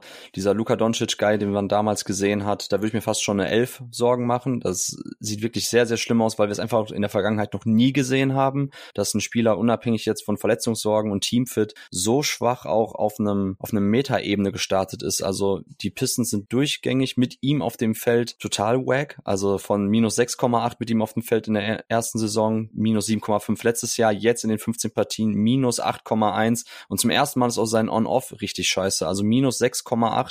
Das heißt, die Pistons sind, wenn er auf der Bank sitzt, um plus 6,8 Punkte besser als mit ihnen und das gibt's normalerweise nicht bei designierten Superstars oder Spieler, die in diese Sphären gehen. Äh, selbst Luka Doncic, der natürlich jetzt nie immer diese besten Line-Up-Daten haben und On-Off-Zahlen, selbst da sieht's ganz anders aus. Also deshalb mache ich mir da sehr, sehr viele Sorgen. Insgesamt, deshalb würde ich jetzt schlussendlich dann auch bei einer 7 auskommen, glaube ich immer noch, dass Kate Cunningham das Potenzial besitzt, eine sehr, sehr gute zweite Option oder vielleicht einer der besten 3D-Spieler aller Zeiten zu werden, weil eigentlich die äh, Touch-Indikatoren sehr, sehr gut aussehen, also Freiwurfquote, was er für Pässe spielt, generell sein Ballgefühl, das, der Mann hat einfach Touch. Und von der Dreier-Range, warum das jetzt auch bei einer größeren Sample-Size noch nicht so wirklich funktioniert hat, kann ich mir sehr schwer nur erklären. Ich glaube aber tatsächlich, wenn er irgendwann auch in eine Rolle kommt, wo er sehr wenig On-Ball machen muss, mehr Closeouts attackieren, für Spacing sorgen, Second-Side-Actions laufen, dass dann auch insgesamt seine Scoring-Effizienz viel besser aussieht. Aber jetzt gerade würde man bei jedem anderen Spieler sagen, den man sieht, wo man das Tape hat und diese Zahlen auch sieht, diese Metrics, dass seine Rolle einfach zu groß für sein Talentlevel ist. Und das macht schon irgendwo Sorgen. Aber insgesamt, wenn es um die Overall NBA-Karriere von Kate geht, würde ich jetzt immer noch bei einer 7 bleiben. Aber es sieht momentan wirklich gar nicht gut aus für alle und da gehöre ich ja auch zu, die ihn an 1 auf ihrem Big Board hatten und sogar dann auch in der Riege oder in dem Kasten der Franchise-Player hatten. Okay, sehr schön. Also nicht, dass Kate Cunningham aktuell struggelt. das ist natürlich nicht schön.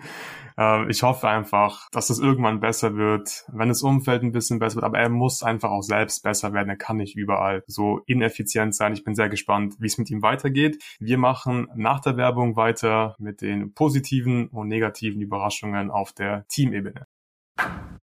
Ich habe meinen Urlaub jetzt dazu genutzt, zurück in meine Workout-Routine zu finden. Ihr kennt es vielleicht im stressigen Alltag, gerade wenn man viel arbeitet, ist es oft schwer, seine Routine beizubehalten oder sogar erst eine zu etablieren. Viele Leute wollen im Urlaub ja auch einfach nur ausspannen und nichts tun. Ich selbst nutze die Freizeit aber auch gerne zu mehr Sport zu machen, als mir im Alltag möglich ist. Oder scheint.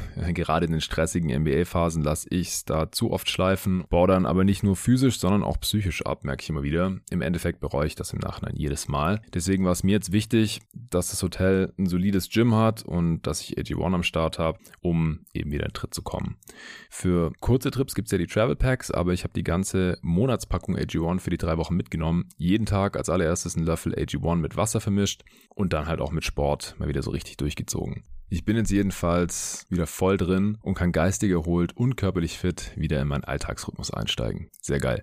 Ich trinke AG1 jetzt seit zweieinhalb Jahren und ich habe mit der Zeit vor allem in drei Bereichen Unterschiede bemerkt. Erstens bei der Muskelerholung, ich fühle mich frisch, weil AG1 auch Nährstoffe enthält, die Zellen vor oxidativem Stress schützen. Außerdem fühle ich mich energiegeladen, weil es Nährstoffe enthält, die den Energiestoffwechsel unterstützen.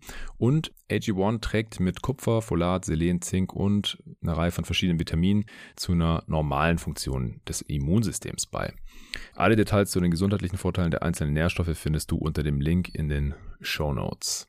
Natürlich kannst du das auch alles irgendwie anders zu dir nehmen oder erreichen, aber ich lieb's halt, wie einfach es mit AG1 ist.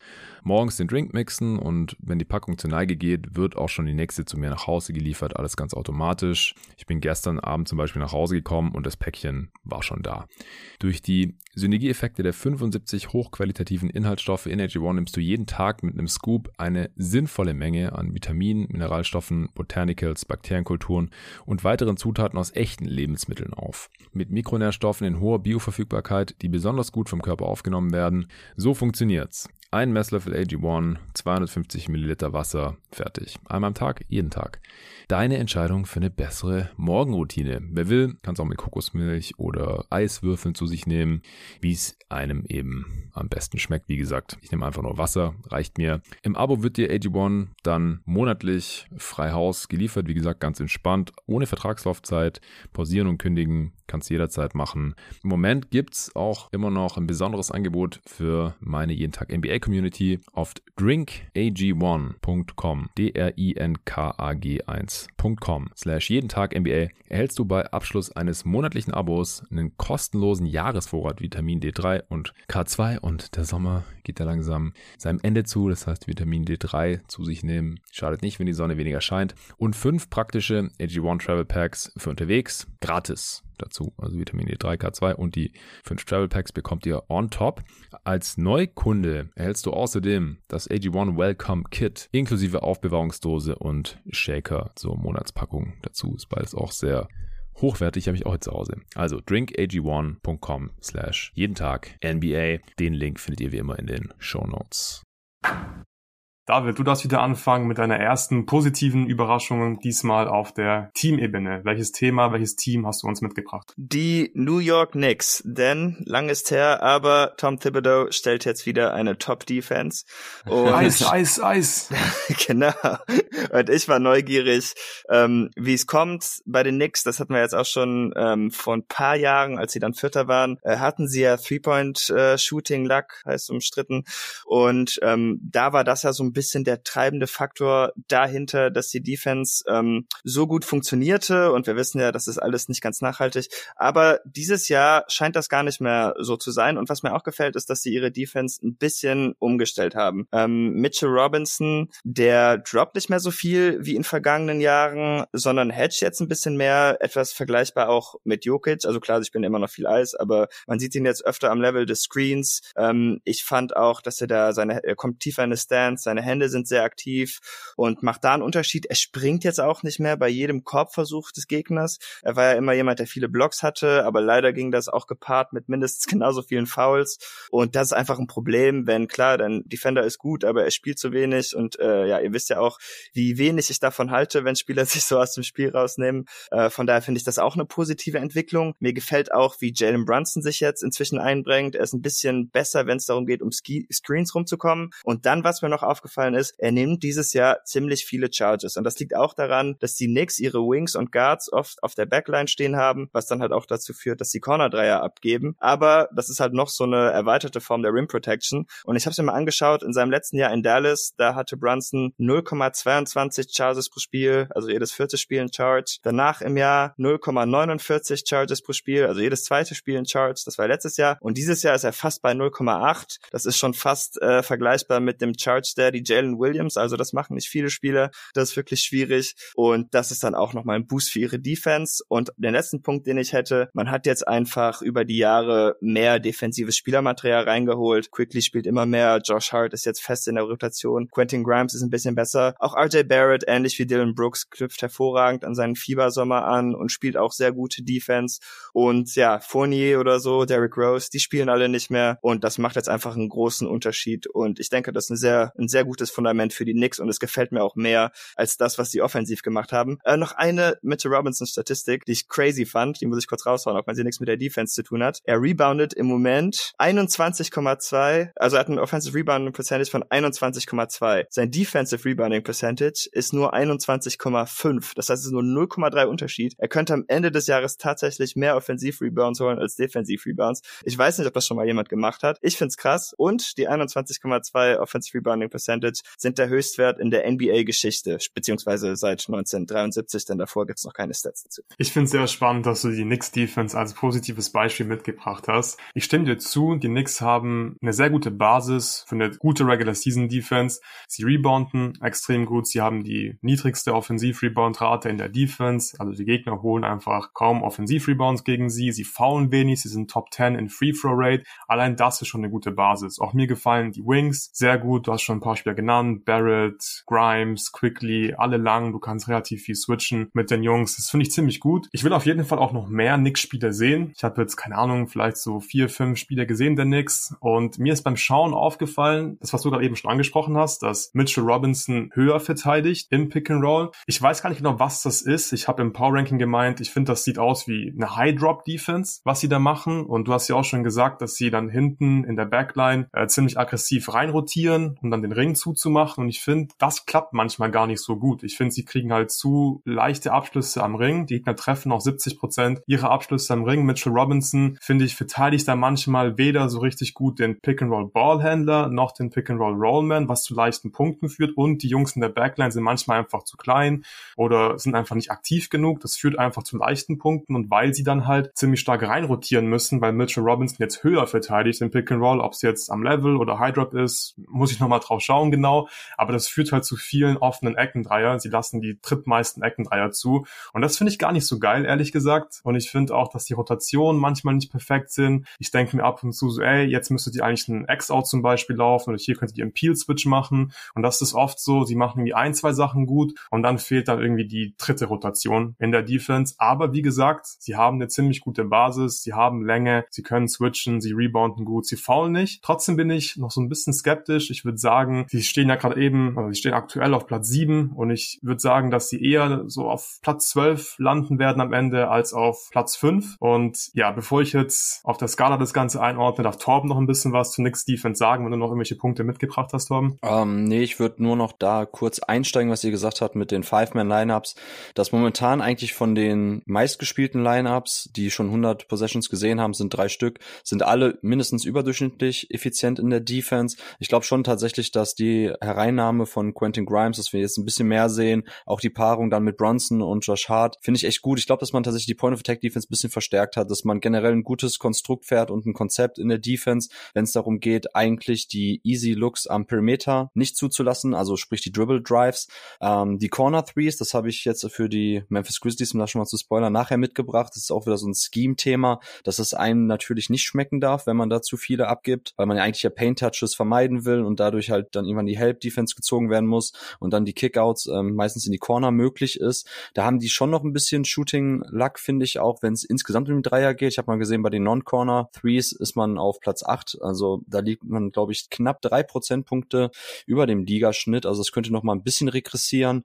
Generell schließen die Teams sehr, sehr schnell ab gegen die Knicks. Das fand ich noch interessant. Also mit 14,25 Sekunden pro Angriff ist man auf Platz 25. Also nur fünf Teams haben noch eine, in Anführungszeichen, schlechtere Defense, die mehr dazu einlädt, schnellere Abschlüsse zu nehmen. Aber schlecht ist in diesem Sinne nicht normativ zu sehen, sondern wirklich nur bezogen dessen, wie schnell andere Teams eben gegen diese Mannschaft abschließen. Das kann auch daran liegen, dass man gegen die Thibodeau Knicks generell nicht unbedingt so im Halfcourt besonders viel und lange ran möchte, weil die das schon sehr konzentriert und eben mit dem guten Konzept abarbeiten defensiv. Von daher würde ich sie auch jetzt ungefähr am Ende der Saison in so einer ähnlichen Sphäre vermuten, wie sie jetzt momentan sind, könnten Top 10 kratzen. Ob sie jetzt unbedingt genau auf diesem Platz landen, wie jetzt momentan Platz 7 ist es ja im Defensivrating laut Cleaning the Glass. Das weiß ich jetzt nicht unbedingt, aber ja, bin mal gespannt, was ihr jetzt gleich für eine Zahl nennt. Ja, David, wie real ist denn die siebtbeste Defense der NBA auf einer Skala von 0 bis 10? 7 passt doch ganz gut. Also ich bin ziemlich zuversichtlich, dass sie am Ende der Saison eine Top 10 Defense sein werden. Sie sind ja auch schon zweimal gegen die Celtics ran. Sie haben schon zweimal die Hawks gespielt. Sie haben schon gegen die Bucks gespielt. Also sie haben auch schon wirklich einige gute Offenses auf dem Buckel. Ähm, und ja, das mit den Eckdreiern, das bereitet mir auch Zahnschmerzen oder den Dreiern im Allgemeinen. Aber ich denke, in der Regular Season kann man damit ganz gut fahren und die Playoff-Probleme, die kommen dann halt später. Ja, ich glaube, die Knicks-Fans freuen sich, dass sie Playoff-Probleme haben. Das ist kein Problem ja, genau. für sie. Torben, wie schätzt du das Ganze ein auf einer Skala von 0 bis 10? Wie real ist die Knicks-Defense? Ja, ich fand die Argumentation von David jetzt so schlüssig, dass man die 7 nennen sollte, weil sie auf, momentan auf Platz 7 sind. da gehe ich mit. Also 7, 7,5 irgendwie so um den Dreh. Ähm, Klar. Man kann auch erwähnen, dass sie das Possession-Game halt sehr, sehr gut für sich entscheiden. Äh, Thema Defensiv-Rebounding, das funktioniert. Und ich glaube deshalb, dass der Floor relativ hoch ist am defensiven Ende für das Team. Und wenn es jetzt am Ende dann Platz 8, 9 oder 10 oder 11 wird, so um den Dreh schon, aber grundsätzlich würde ich sagen, ist das for real. Ja, ich habe ja auch schon gesagt, sie haben eine gute Basis. Das ist auch definitiv zumindest mal eine durchschnittliche Regular Season Defense, eher besser, eher Richtung Top 10. Wie gesagt, ich sehe sie eher so zwischen Platz 10 und 12 statt auf Platz 5 am Ende. Und deswegen sage ich, ähm, das ist von 0 bis 10 6 real. Das Scheme gefällt mir noch nicht zu 100 Prozent, aber das ist schon in Ordnung, was sie defensiv machen. Und insgesamt haben die Knicks sowieso einen ziemlich hohen Floor inzwischen in der Regular Season an beiden Enden des Feldes. Kommen wir zum nächsten Team. Torben, was hast du uns mitgebracht? Ja, das ist jetzt die Frage. Also ich würde ganz gerne über die Memphis Grizzlies sprechen. nicht gerne, aber es muss sein. Äh, ich wurde schon öfters gefragt, egal ob bei uns jetzt im Supporter Discord Channel oder auf Twitter, so was ich jetzt von der Saison der Grizzlies halte. Und das ist natürlich jetzt verdammt weit weg von dem, was ich irgendeiner Form in unserem Preview-Podcast damals gesagt habe, wenn es um den Record geht. Das habe ich mir jetzt aufgeschrieben bei den negativen Sachen und deshalb will ich das einfach jetzt kurz schon mal bringen.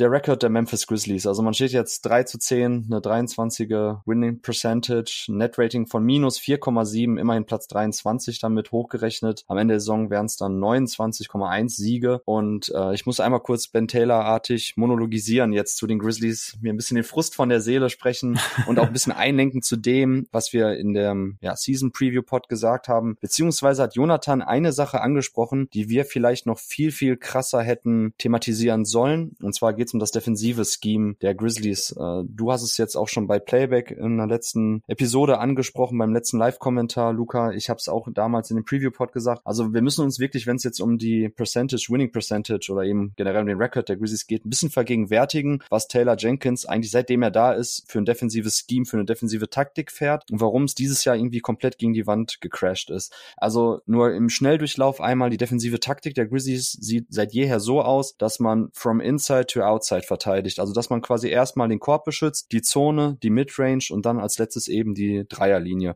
Und wie machen das die Grizzlies? Es gibt ja das sogenannte Help at the Nail Prinzip, dass man quasi, wenn der Ball auf der einen Seite ist, die Helpline spielt. Das kennt man von der, von der Kreisliga an, wenn man Man-to-Man -Man verteidigt, dass es eben die Helpline gibt, zu der man reinrotieren muss. Und in den NBA-Spielen ist das oftmals so, dass dieses Help at the Nail Prinzip, also Nail ist quasi dann eine Freiwurflinie, das ist auch ein Grundprinzip, was jede Mannschaft läuft, wenn man eben geschlagen wird, dass dort eben dann die Hilfe lauert. Und da gibt's dann noch ganz viele verschiedene ja, Modifikationen davon. Es gibt das sogenannte Next-Prinzip beim Off-Ball-Switching, wenn man dann quasi direkt at the nail verteidigt, dass der andere dann rüber rotiert und so weiter und so fort. Aber die Grizzlies spielen das eigentlich ziemlich straight seit jeher unter Tyler Jenkins und auch sehr analytics-freundlich, nämlich dass man sagt, wir verteidigen quasi die Drives so aggressiv, dass die, die Gegner gezwungen sind, den Ball rumzuswingen, dass man dann entweder einen offenen Dreier abgibt oder dass man dann schaut, eben von der Backline hoch zu rotieren, auszuhelfen und da wieder quasi einen Buddy vor dem Gegner, vor dem Drive zu bringen. Also man will quasi die Paint Touches, dass wir immer hier bei jeden Tag NBA für die Offense auch thematisieren, ähm, individuelle Top-Level-Creator generieren Paint Touches, weil da zwingst du dann quasi, wenn du zum Korb kommst, die Defense zum Rotieren, es ergeben sich Lücken, effiziente Abschlüsse direkt am Korb, weil das ist der effizienteste Abschluss beim Basketball überhaupt, ein freier Dank, ein freier Layup, gefolgt dann meistens von den freien Eckendreier, die dadurch resultieren, dass eben die Help kommt und so weiter und so fort. Und bei den Grizzlies ist das dieses Jahr so extrem gewesen und das hätten wir vielleicht noch ein bisschen stärker herausarbeiten müssen in der Preview-Pod, dass man quasi sehr, sehr anfällig ist für die Shooting-Varianz von draußen. Jonathan hat super erklärt in einer der letzten Answering Machine, warum quasi die gegnerische Dreierquote nicht von einer Defense ähm, ja beeinflussbar ist, möchte ich mal so nennen, sondern dass man eher quasi die Frequency beeinflussen kann und das machen die Grizzlies. Die geben mal wieder die meisten Dreier ab. Also in diesem Jahr sind es tatsächlich eine Three-Point-Frequency, also die Drei-Punkte-Rate der Gegner, liegt bei 40,5 Prozent. Das ist Platz 29. Und damit gibt man auch fast 5 Prozentpunkte mehr an Dreiern insgesamt ab als im Durchschnitt der Liga. Und das betrifft vor allem die sogenannten Non-Corner Threes, also die am 45 Flügel, sag ich mal, positioniert sind, an den Slots. Und das sind meistens dann eben diese Kick-Out-Dreier, die von oben gespielt werden, wenn eben Help at the Nail kommt. So, und da mit 33,5 Prozent dieses Jahr, das ist mehr als 6 Prozentpunkte über den Ligaschnitt. Man macht sich dadurch super, super anfällig für die Shooting-Varianz. Wenn man nämlich Pech hat, treffen die Gegner dann diese freien ne, Non-Corner Threes sehr, sehr gut. Und das ist dieses Jahr der Fall bei den Grizzlies. Also sie lassen auch dann die schlechteste Dreierquote zu. Und da fliegt ihnen dieses Jahr sehr, sehr extrem das Thema Shooting-Varianz um die Ohren. Die letzten Jahre war es eigentlich immer ähnlich, so von der Frequency. Man hat in der Saison 22, 23 29,5 Prozent aller Abschlüsse an den Non-Corner Threes abgegeben. Davor das Jahr war es 29,3, also fast die gleiche Rate, Platz 27. Nur die Dreierquote, die war anders. Die war 21, 22, 34,6 Prozent, Platz, äh, Platz 15. Und in der letzten Saison waren es sogar nur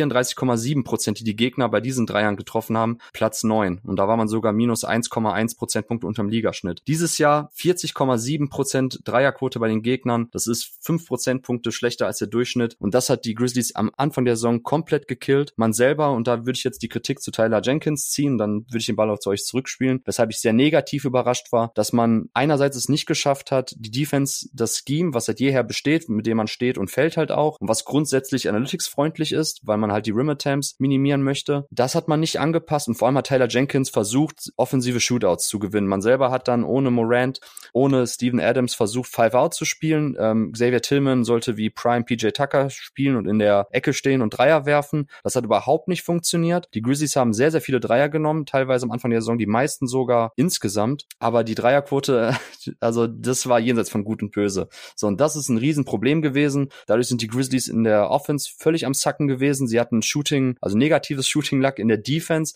Das Scheme ist ihnen um die Ohren geflogen. Und das hat dazu geführt, dass man eben mit so einem Record dastand, wie es am Anfang der Saison der Fall war. Es fehlten die primären Creator, die off the dribble etwas machen können, wie Ja Morant. Desmond Bain spielt eine sehr, sehr gute Saison, aber er alleine kann es nicht schultern. Vor allem fehlt er ja dann auch in der Rolle des Off-Ball-Guys, der selber den Floor spacen kann, der selber Second-Side-Actions laufen kann, wenn irgendwo anders schon der Vorteil kreiert wurde. Man braucht ihn plötzlich singulär als primären Creator. Und das ganze Konstrukt der Grizzlies ist komplett in sich zusammengebrochen. Die Spieler, die man die letzten Jahre gedraftet hat, das Prinzip von Zach Kleiman auch sehr analytics-freundlich bei den Draft-Models, dass man schaut, dass man Spieler reinholt mit guten Rebounding-Percentage-Zahlen, Assist-Turnover-Percentage-Zahlen, ähm, die Dreier nehmen, egal ob das jetzt David Roddy, Zaire Williams, äh, Jack LaRavia, die ganzen Jungs, die sind alles sehr gute vierte, fünfte, sechste, siebte Option, aber plötzlich, wenn sie dann der zweite oder dritte Mann in der Offense sein sollten, hat das überhaupt nicht funktioniert. Die Point of Attack Defense von Brooks hat auch ein bisschen gefehlt, dadurch hat man halt sehr viele Drives schon abgegeben am Flügel, kamen dann eben die Help at the Nail musste kommen und so weiter und so fort. Und ja, sorry für den langen Monolog, aber ich möchte nur noch kurz schlussendlich sagen, dass von den Grizzlies, weil das tat mir ein bisschen weh, weil ich dermaßen auf die Schnauze gefallen bin bei meinem,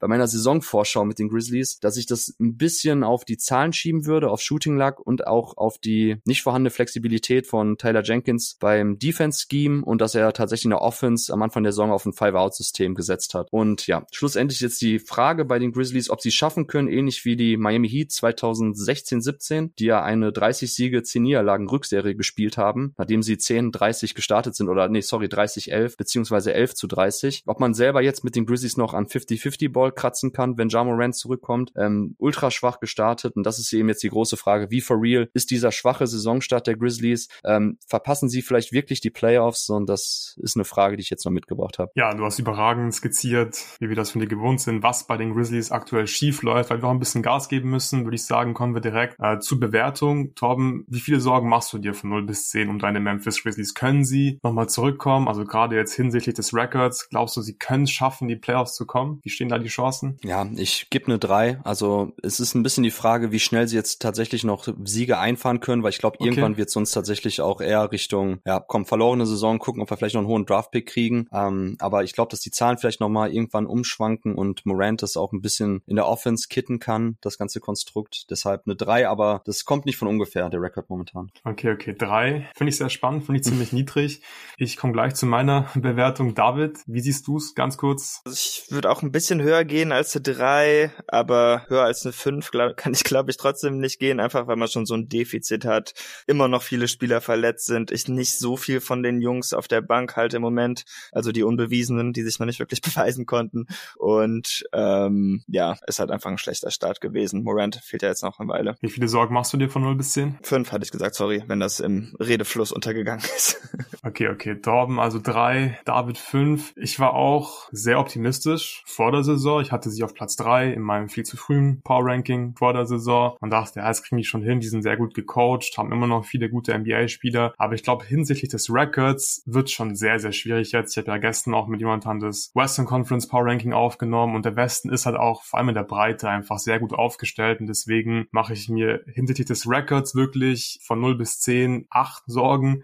Ich glaube, das wird sehr schwierig, selbst mit Jamorant, der natürlich viele Probleme lösen wird, dass die Grizzlies dann noch in die Playoffs kommen werden. Vielleicht übertreibe ich auch gerade so ein bisschen, aber wie gesagt, der Saisonstart war einfach so schlecht und da müssen sie erstmal rauskommen aus diesem Loch, was sie sich jetzt gebuddelt haben. Machen wir weiter mit dem nächsten Team. Positive Überraschung, die ich mitgebracht habe, sind die Minnesota Timberwolves. Die stehen aktuell auf Platz 1 in der Western Conference. Ich habe gestern schon im Western Conference Power Ranking Update ein bisschen über über sie gesprochen, deswegen fasse ich hier nochmal kurz zusammen, was mir gerade so gut gefällt. Klar, die Defense, sie haben die zweitbeste Defense der Liga. Rudy Gobert in der Drop Defense funktioniert sehr, sehr gut. Sie haben dazu noch sehr aktive Verteidiger, gerade in der Drop Defense kommt dann oft die Hilfe at the nail aus den Gaps und dann machen sie einfach die Driving Lanes komplett zu. Sie haben sehr viel Länge, sie lassen die zweitwenigsten Abschlüsse am Ring zu, sie sind Top 10 in Defended Free Percentage am Ring, haben einfach insgesamt eine super Rim Protection, guten Shot Mix in der Defense mit Jaden McDaniels noch ein super Verteidiger am Perimeter, definitiv auf All Defensive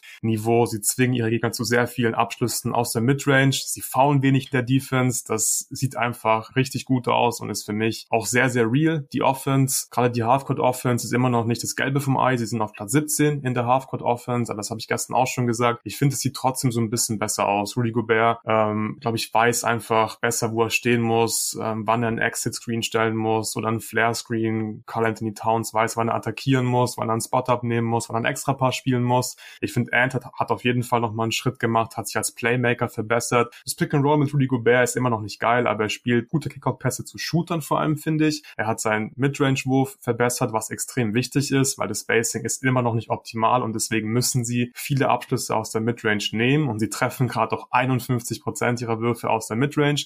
Das sind auch viele Abschlüsse so aus der Floater-Range. Das sind einfach keine langen Pull-Up-Zweier. Das sind viele auch so Push-Shots und Floater ähm, in der Nähe vom Ring. Deswegen vielleicht können sie das ansatzweise irgendwie halten. Aber die Offense ist immer noch nicht geil, aber es funktioniert. Und die Defense ist halt so gut, dass sie meiner Meinung nach zumindest definitiv ein richtig gutes Regular-Season-Team sind. David, wie gefallen dir die Timberwolves bislang? Ja, auf jeden Fall sehr gut. Also defensiv haben die vielleicht die meiste Athletik aller NBA-Teams im Moment, finde ich.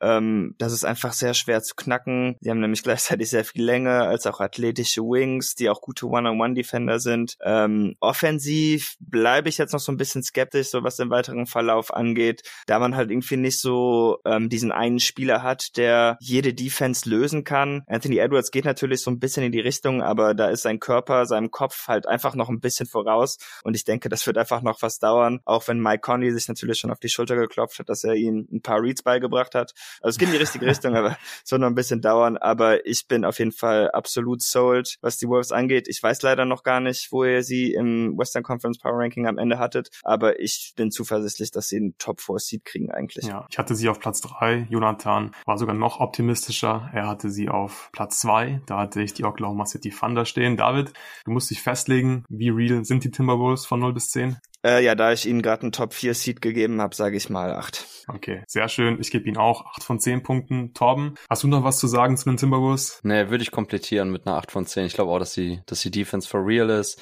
dass es offensiv okay ist, wie du skizziert hast, auch im Halfcourt und von daher glaube ich schon, dass sie bis zum Ende um den Heimvorteil mitspielen werden. Okay, sehr schön. Dann würde ich sagen, machen wir weiter bei Torbens positiven Beispiel auf der Teamebene. Wir haben ja schon dein negatives oder deine negative Überraschung auf der Teamebene besprochen mit den Memphis Grizzlies. Torben, wer überrascht dich bislang positiv? Genau, meine Redezeit jetzt auf Teamebene habe ich ja für die Grizzlies aufgebraucht, da hängt mein Herz dran. äh, kommen wir jetzt zu meinem anderen Team, zwar die Oklahoma City Thunder, die eine positive Überraschung sind, obwohl ich auch schon sehr positiv bei unserer Preview-Ausgabe war, die ich mit Ole Frerk zusammen aufgenommen habe, ist die Halfcourt-Offense von den Thunder nochmal besser und deutlich besser sogar als erwartet bislang. Also waren jetzt zum Schluss auf Platz drei bei der Halfcourt-Effizienz, dass die Thunder insgesamt eine okaye bis sogar gute überdurchschnittliche Effizienz in der Offense insgesamt haben werden, war durchaus drin und jetzt nicht so überraschend. Aber gerade im Halbfeld, weil da ja auch immer das Schlagwort Spacing und negatives Spacing kommt mit den ganzen unterdurchschnittlichen Shootern, mit Josh Giddy, mit ähm, SGA, der ja auch nicht von der Dreierlinie besonders effizient ist. Da überrascht ja doch schon auf den ersten Blick, warum die Thunder jetzt eine der besten Halfcourt-Offenses stellen. Und da will ich nur kurz eben sagen, dass es auf den ersten Blick halt krass wirkt, weil sie nehmen nur 30 Dreier auf 100 Possessions, ist Platz 24. Nicht unbedingt das, was man in der modernen NBA dann von einer sehr effizienten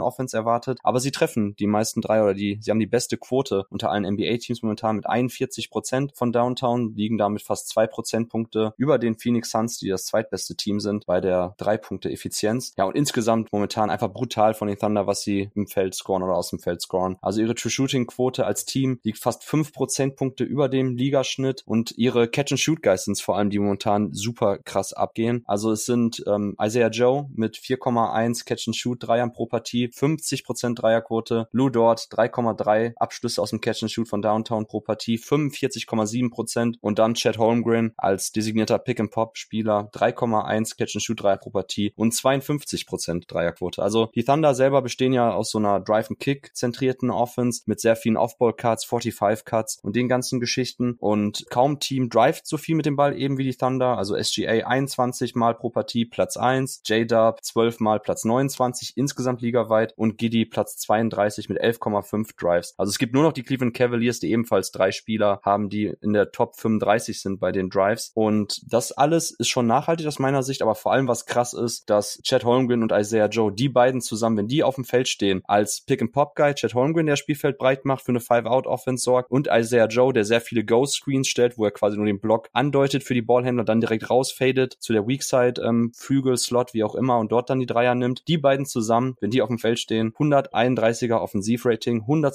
Percentile, sind jetzt auch schon über 200 Possessions. Also das ist die große Frage, wie for real ist das Catch and Shoot oder die Catch and Shoot Effizienz von den Thunder? Wie gut ist wirklich das Drive and Kick Game von den Thundern? Und das wäre so die Frage, die ich jetzt mitgebracht habe. Aber das ist momentan schon echt eine richtig positive Überraschung, wie gut das ganze Offensivkonstrukt der Oklahoma City Thunder im Halfcourt funktioniert. Ich habe gestern auch schon über die Halfcourt Offense der Thunder wirklich geschwärmt im Western Conference Power Ranking Update. Könnt ihr da auch nochmal nachhören. Torben hat es gerade eben auch wunderbar beschrieben, was die Thunder so machen. In der Halbfeld Offense, Torben, wie real ist die Halfcourt Offense der Thunder von 0 bis 10? Ja, das ist das bisschen das Problem. Also das relative Offensivrating liegt bei 8,3 Punkte. Also ähm, 105 Punkte auf 100 Possessions im Halfcourt. Das wird nicht zu halten sein für die Thunder, glaube ich. Aber was ich halt finde, was man nicht oft genug erwähnen darf, ist, dass dieses ganze Thema, sie haben kein Spacing, das funktioniert nur als Argument bis zu einem gewissen Punkt. Äh, Mark Dagnold steht über den Ding, der lässt sich sehr viel smarte Dinge einfallen, wie man das nämlich trotzdem lösen kann und warum dann auch plötzlich ein Five-Out-System nicht ganz so guten Shootern dann funktioniert. Und ich glaube halt, dass insgesamt so die Scoring-Effizienz etwas einbrechen wird, dass insgesamt die Dreierquoten runterfallen. Also ich habe es ja gerade erwähnt, das wird im Catch-and-Shoot nicht bei allen drei so bleiben und deshalb wird das alles ein bisschen runterfallen, aber ich glaube trotzdem, dass die Thunder am Ende der Saison ähm, in beiden, an beiden Enden des Feldes eine Top 10 stellen werden und deshalb, wenn du mich fragst, wie for real, würde ich jetzt dann immer noch eine gute 6,5 geben für die Halfcourt Offense. Okay, sehr schön,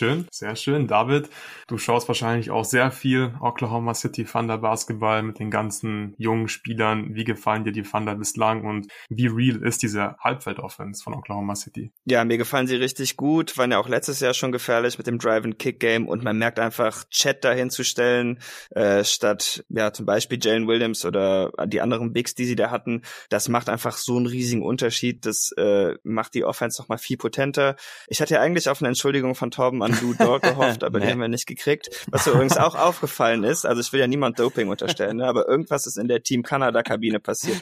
Dylan Brooks trifft 50 Prozent seiner Dreier. RJ Barrett trifft 49 Prozent seiner Dreier und Lou Dort trifft 46 Prozent seiner Dreier. Ich meine, come on, das hätte mir letztes Jahr keiner erzählen können. Aber zurück zu den Thunder. Ähm, ja, ich halte es auch für sehr real eigentlich und nachhaltig. Ich würde auch mit einer 7 gehen. Ich bin sogar noch optimistischer. Ich gebe den Thundern eine 8. Dieser Spielstil ist einfach einzigartig. Sie manipulieren vor allem auch die Defense mit ihrem Spacing, mit ihren Actions. Sie stellen Guards in den Dunker-Spot, dann spielen sie Roll and Replays und plötzlich müssen irgendwelche kleinen Point Guards die erste Hilfe spielen und die Thunder haben so viele Ballhändler, so viel Creation. Ich glaube wirklich, dass das nachhaltig ist, was sie machen. Zweitbeste Halfcourt Offense vielleicht nicht, aber Top 10 sehe ich absolut und ja, deswegen 8 von 10 von mir für die Thunder. Wir müssen jetzt mhm. Gas geben. Ich muss nämlich gleich ins Training. Deswegen würde ich sagen, dass wir die letzten beiden Teams, die wir jetzt noch übrig haben, einfach so Rapid Fire mäßig schnell besprechen und da dann die Punktzahl raushauen. David, du hast noch ein negatives Beispiel auf der Teamebene mitgebracht. Über wen möchtest du sprechen? Ja, ich hatte mir die Warriors Offense nochmal angeschaut. Die sind im Moment nur Ligaschnitt, aber ich muss sagen, wie das so ein bisschen zustande kommt, fand ich trotzdem erschreckend. Ähm, ich habe es mir einfach mal angeschaut. Also man war eigentlich jedes Jahr jetzt seit der ähm, Kerr und ja Curry auch, aber eher Kerr. Ich habe jetzt die Jahre vorher ausgelassen. Äh, immer Top 10 in Three-Point Percentage und in Two-Point Percentage. Und ähm, das ist dieses Jahr einfach nicht der Fall. Also Three-Point Percentage ist man jetzt nur noch im Ligaschnitt, Two-Point Percentage ist man nur noch 26. Und das Schlimmste ist, dass man auch einfach gar nicht mehr so wirklich viele Dreier hochkriegt. Letztes Jahr hatte man noch fünf Spieler, die mehr als fünf Dreier pro Spiel genommen hatten. Offensichtlich Steph, Clay, Poole, ähm, DiVincenzo und dann auch noch Andrew Wiggins. Und dieses Jahr sind es nur noch zwei Spieler, nur noch Steph Curry und Clay Thompson. Wiggins Wiggins traut sich nicht mehr zu werfen, der nimmt noch drei Dreier pro Spiel. Äh, Pool ist offensichtlich weg. Trifft ja auch nichts. Nee, genau, er trifft auch nichts, klar, aber ich meine, man muss halt auch einfach ein bisschen Spacing generieren. Es kann doch nicht Absolut. sein, dass Dario Saric ja. mit seinen 21 Minuten pro Spiel die drittmeisten Dreier nimmt mit nur 4,3 und ich meine, der trifft ja auch nur 34 Prozent. Und ja, das fand ich einfach erschreckend, dass dieses Team, was manchmal ein bisschen überzogen, ja, aber im Grunde trotzdem für ihr Dreier-Shooting bekannt ist, keine Dreier mehr los wird. Und ähm, ja, ich bin mir nicht sicher, wie sie das ähm, reparieren wollen, denn ein bisschen hat, denke ich, auch mit dem Spielermaterial zu tun. Wie viele Sorgen machst du dir von 0 bis 10 um die Warriors Offense? Um die Warriors Offense, ähm, ja, schon. Na, also ich meine, ein bisschen hochkommen müssen sie ja doch noch, aber ich sag jetzt einfach mal eine 8, um ein bisschen spicy zu sein, auch weil Clay halt einfach nur Unfug macht seit drei Wochen. Ja, ich muss, ich muss null sagen. Brandon Pochimski trifft 45,5 Prozent seiner Dreier. Der Junge muss einfach nur mehr spielen, dann läuft das auch wieder. Ja, ich sag, ich sag sieben. David hat das Ganze schon sehr gut zusammengefasst. Das ist irgendwie komisch. Die Warriors haben einfach aktuell zu wenig Shooting. Die Shooter treffen die Würfe auch nicht. Und das ist einfach ein Problem. Wer kreiert Vorteile außer Steph? Ich bin immer ein bisschen zu optimistisch bei den Warriors. Ich sehe eine Split-Action für Steph Curry und denke mir, die Warriors nicht, sind, nicht zu, sind nicht mehr zu stoppen. Aber das ist einfach insgesamt gerade zu wenig und deswegen würde ich den Warriors auch eine 7 geben auf unserer Skala. Kommen wir zum letzten Team. Ich habe noch die Halfcourt Offense der Orlando Magic mitgebracht. Die Defense ist krass. Sie haben gerade die beste Defense der NBA, forcieren eine Menge Turnover. Das ist ziemlich cool, was sie in der Defense machen. In der Offense ist es echt ein tough Watch teilweise Platz 25 in der Halfcourt Offense. Und was ich ziemlich krass finde, ist, sie sind fünf Punkte auf 100 Possessions hochgerechnet schlechter in der Halfcourt Offense als letzte Saison.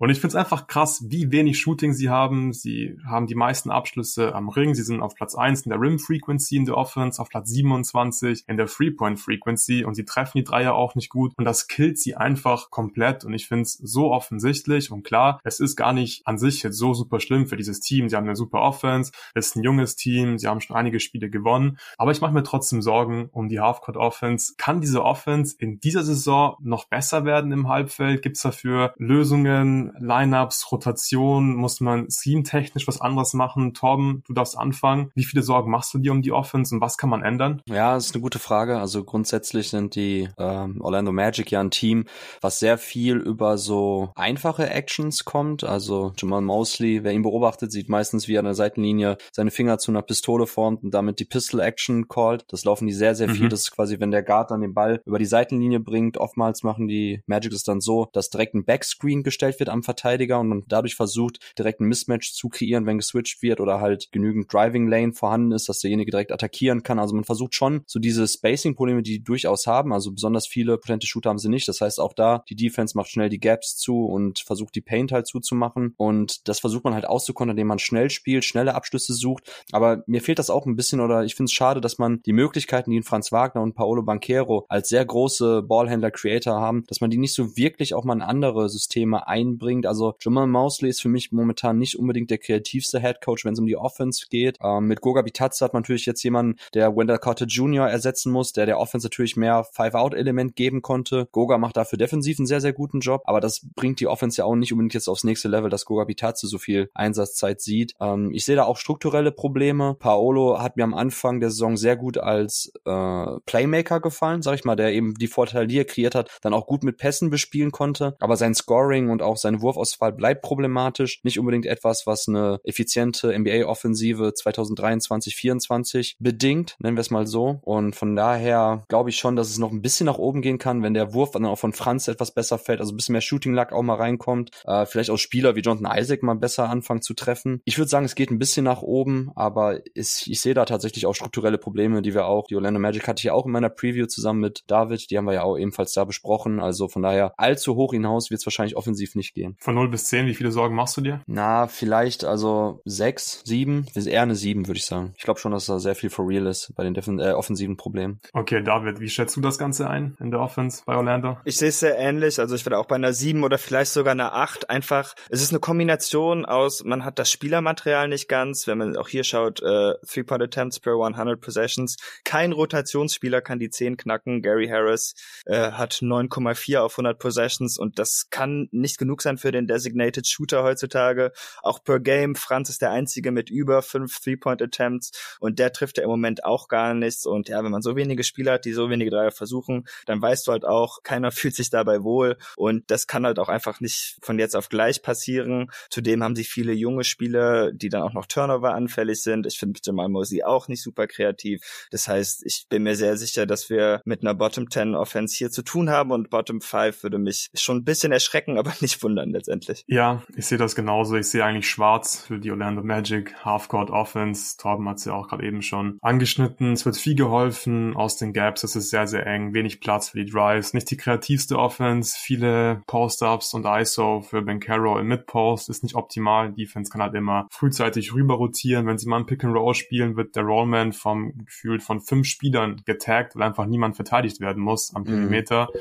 Und wenn die Kickouts kommen, kann man das nicht bestrafen. Deswegen, ich sehe einfach schwarz für diese Saison. Ich gebe ihnen jetzt hier auf unserer Skala von 0 bis 10 acht Punkte für ihre Halfcourt Offense. Also ich mache mir schon ziemlich große Sorgen. Wichtig, ich glaube, wir machen uns, oder keiner von uns macht sich hier Sorgen um die Orlando Magic. Es geht nur um die Offense. Die Defense ist geil. Das Team ist super spannend. Ich glaube, sie können in die Playoffs kommen dieses Jahr. Aber die Offense wird dieses Jahr noch nicht gut sein. Ich denke, äh, das ist ziemlich sicher. Das war's. Wir haben alle Überraschungen, die wir heute hier mitgebracht haben, besprochen. Ein paar Spieler, ein paar Teams. Hat eine Menge Spaß gemacht mit euch beiden. Vielen Dank, dass ihr euch Zeit genommen habt. Allen Hörern vielen Dank fürs Zuhören und bis zum nächsten Mal.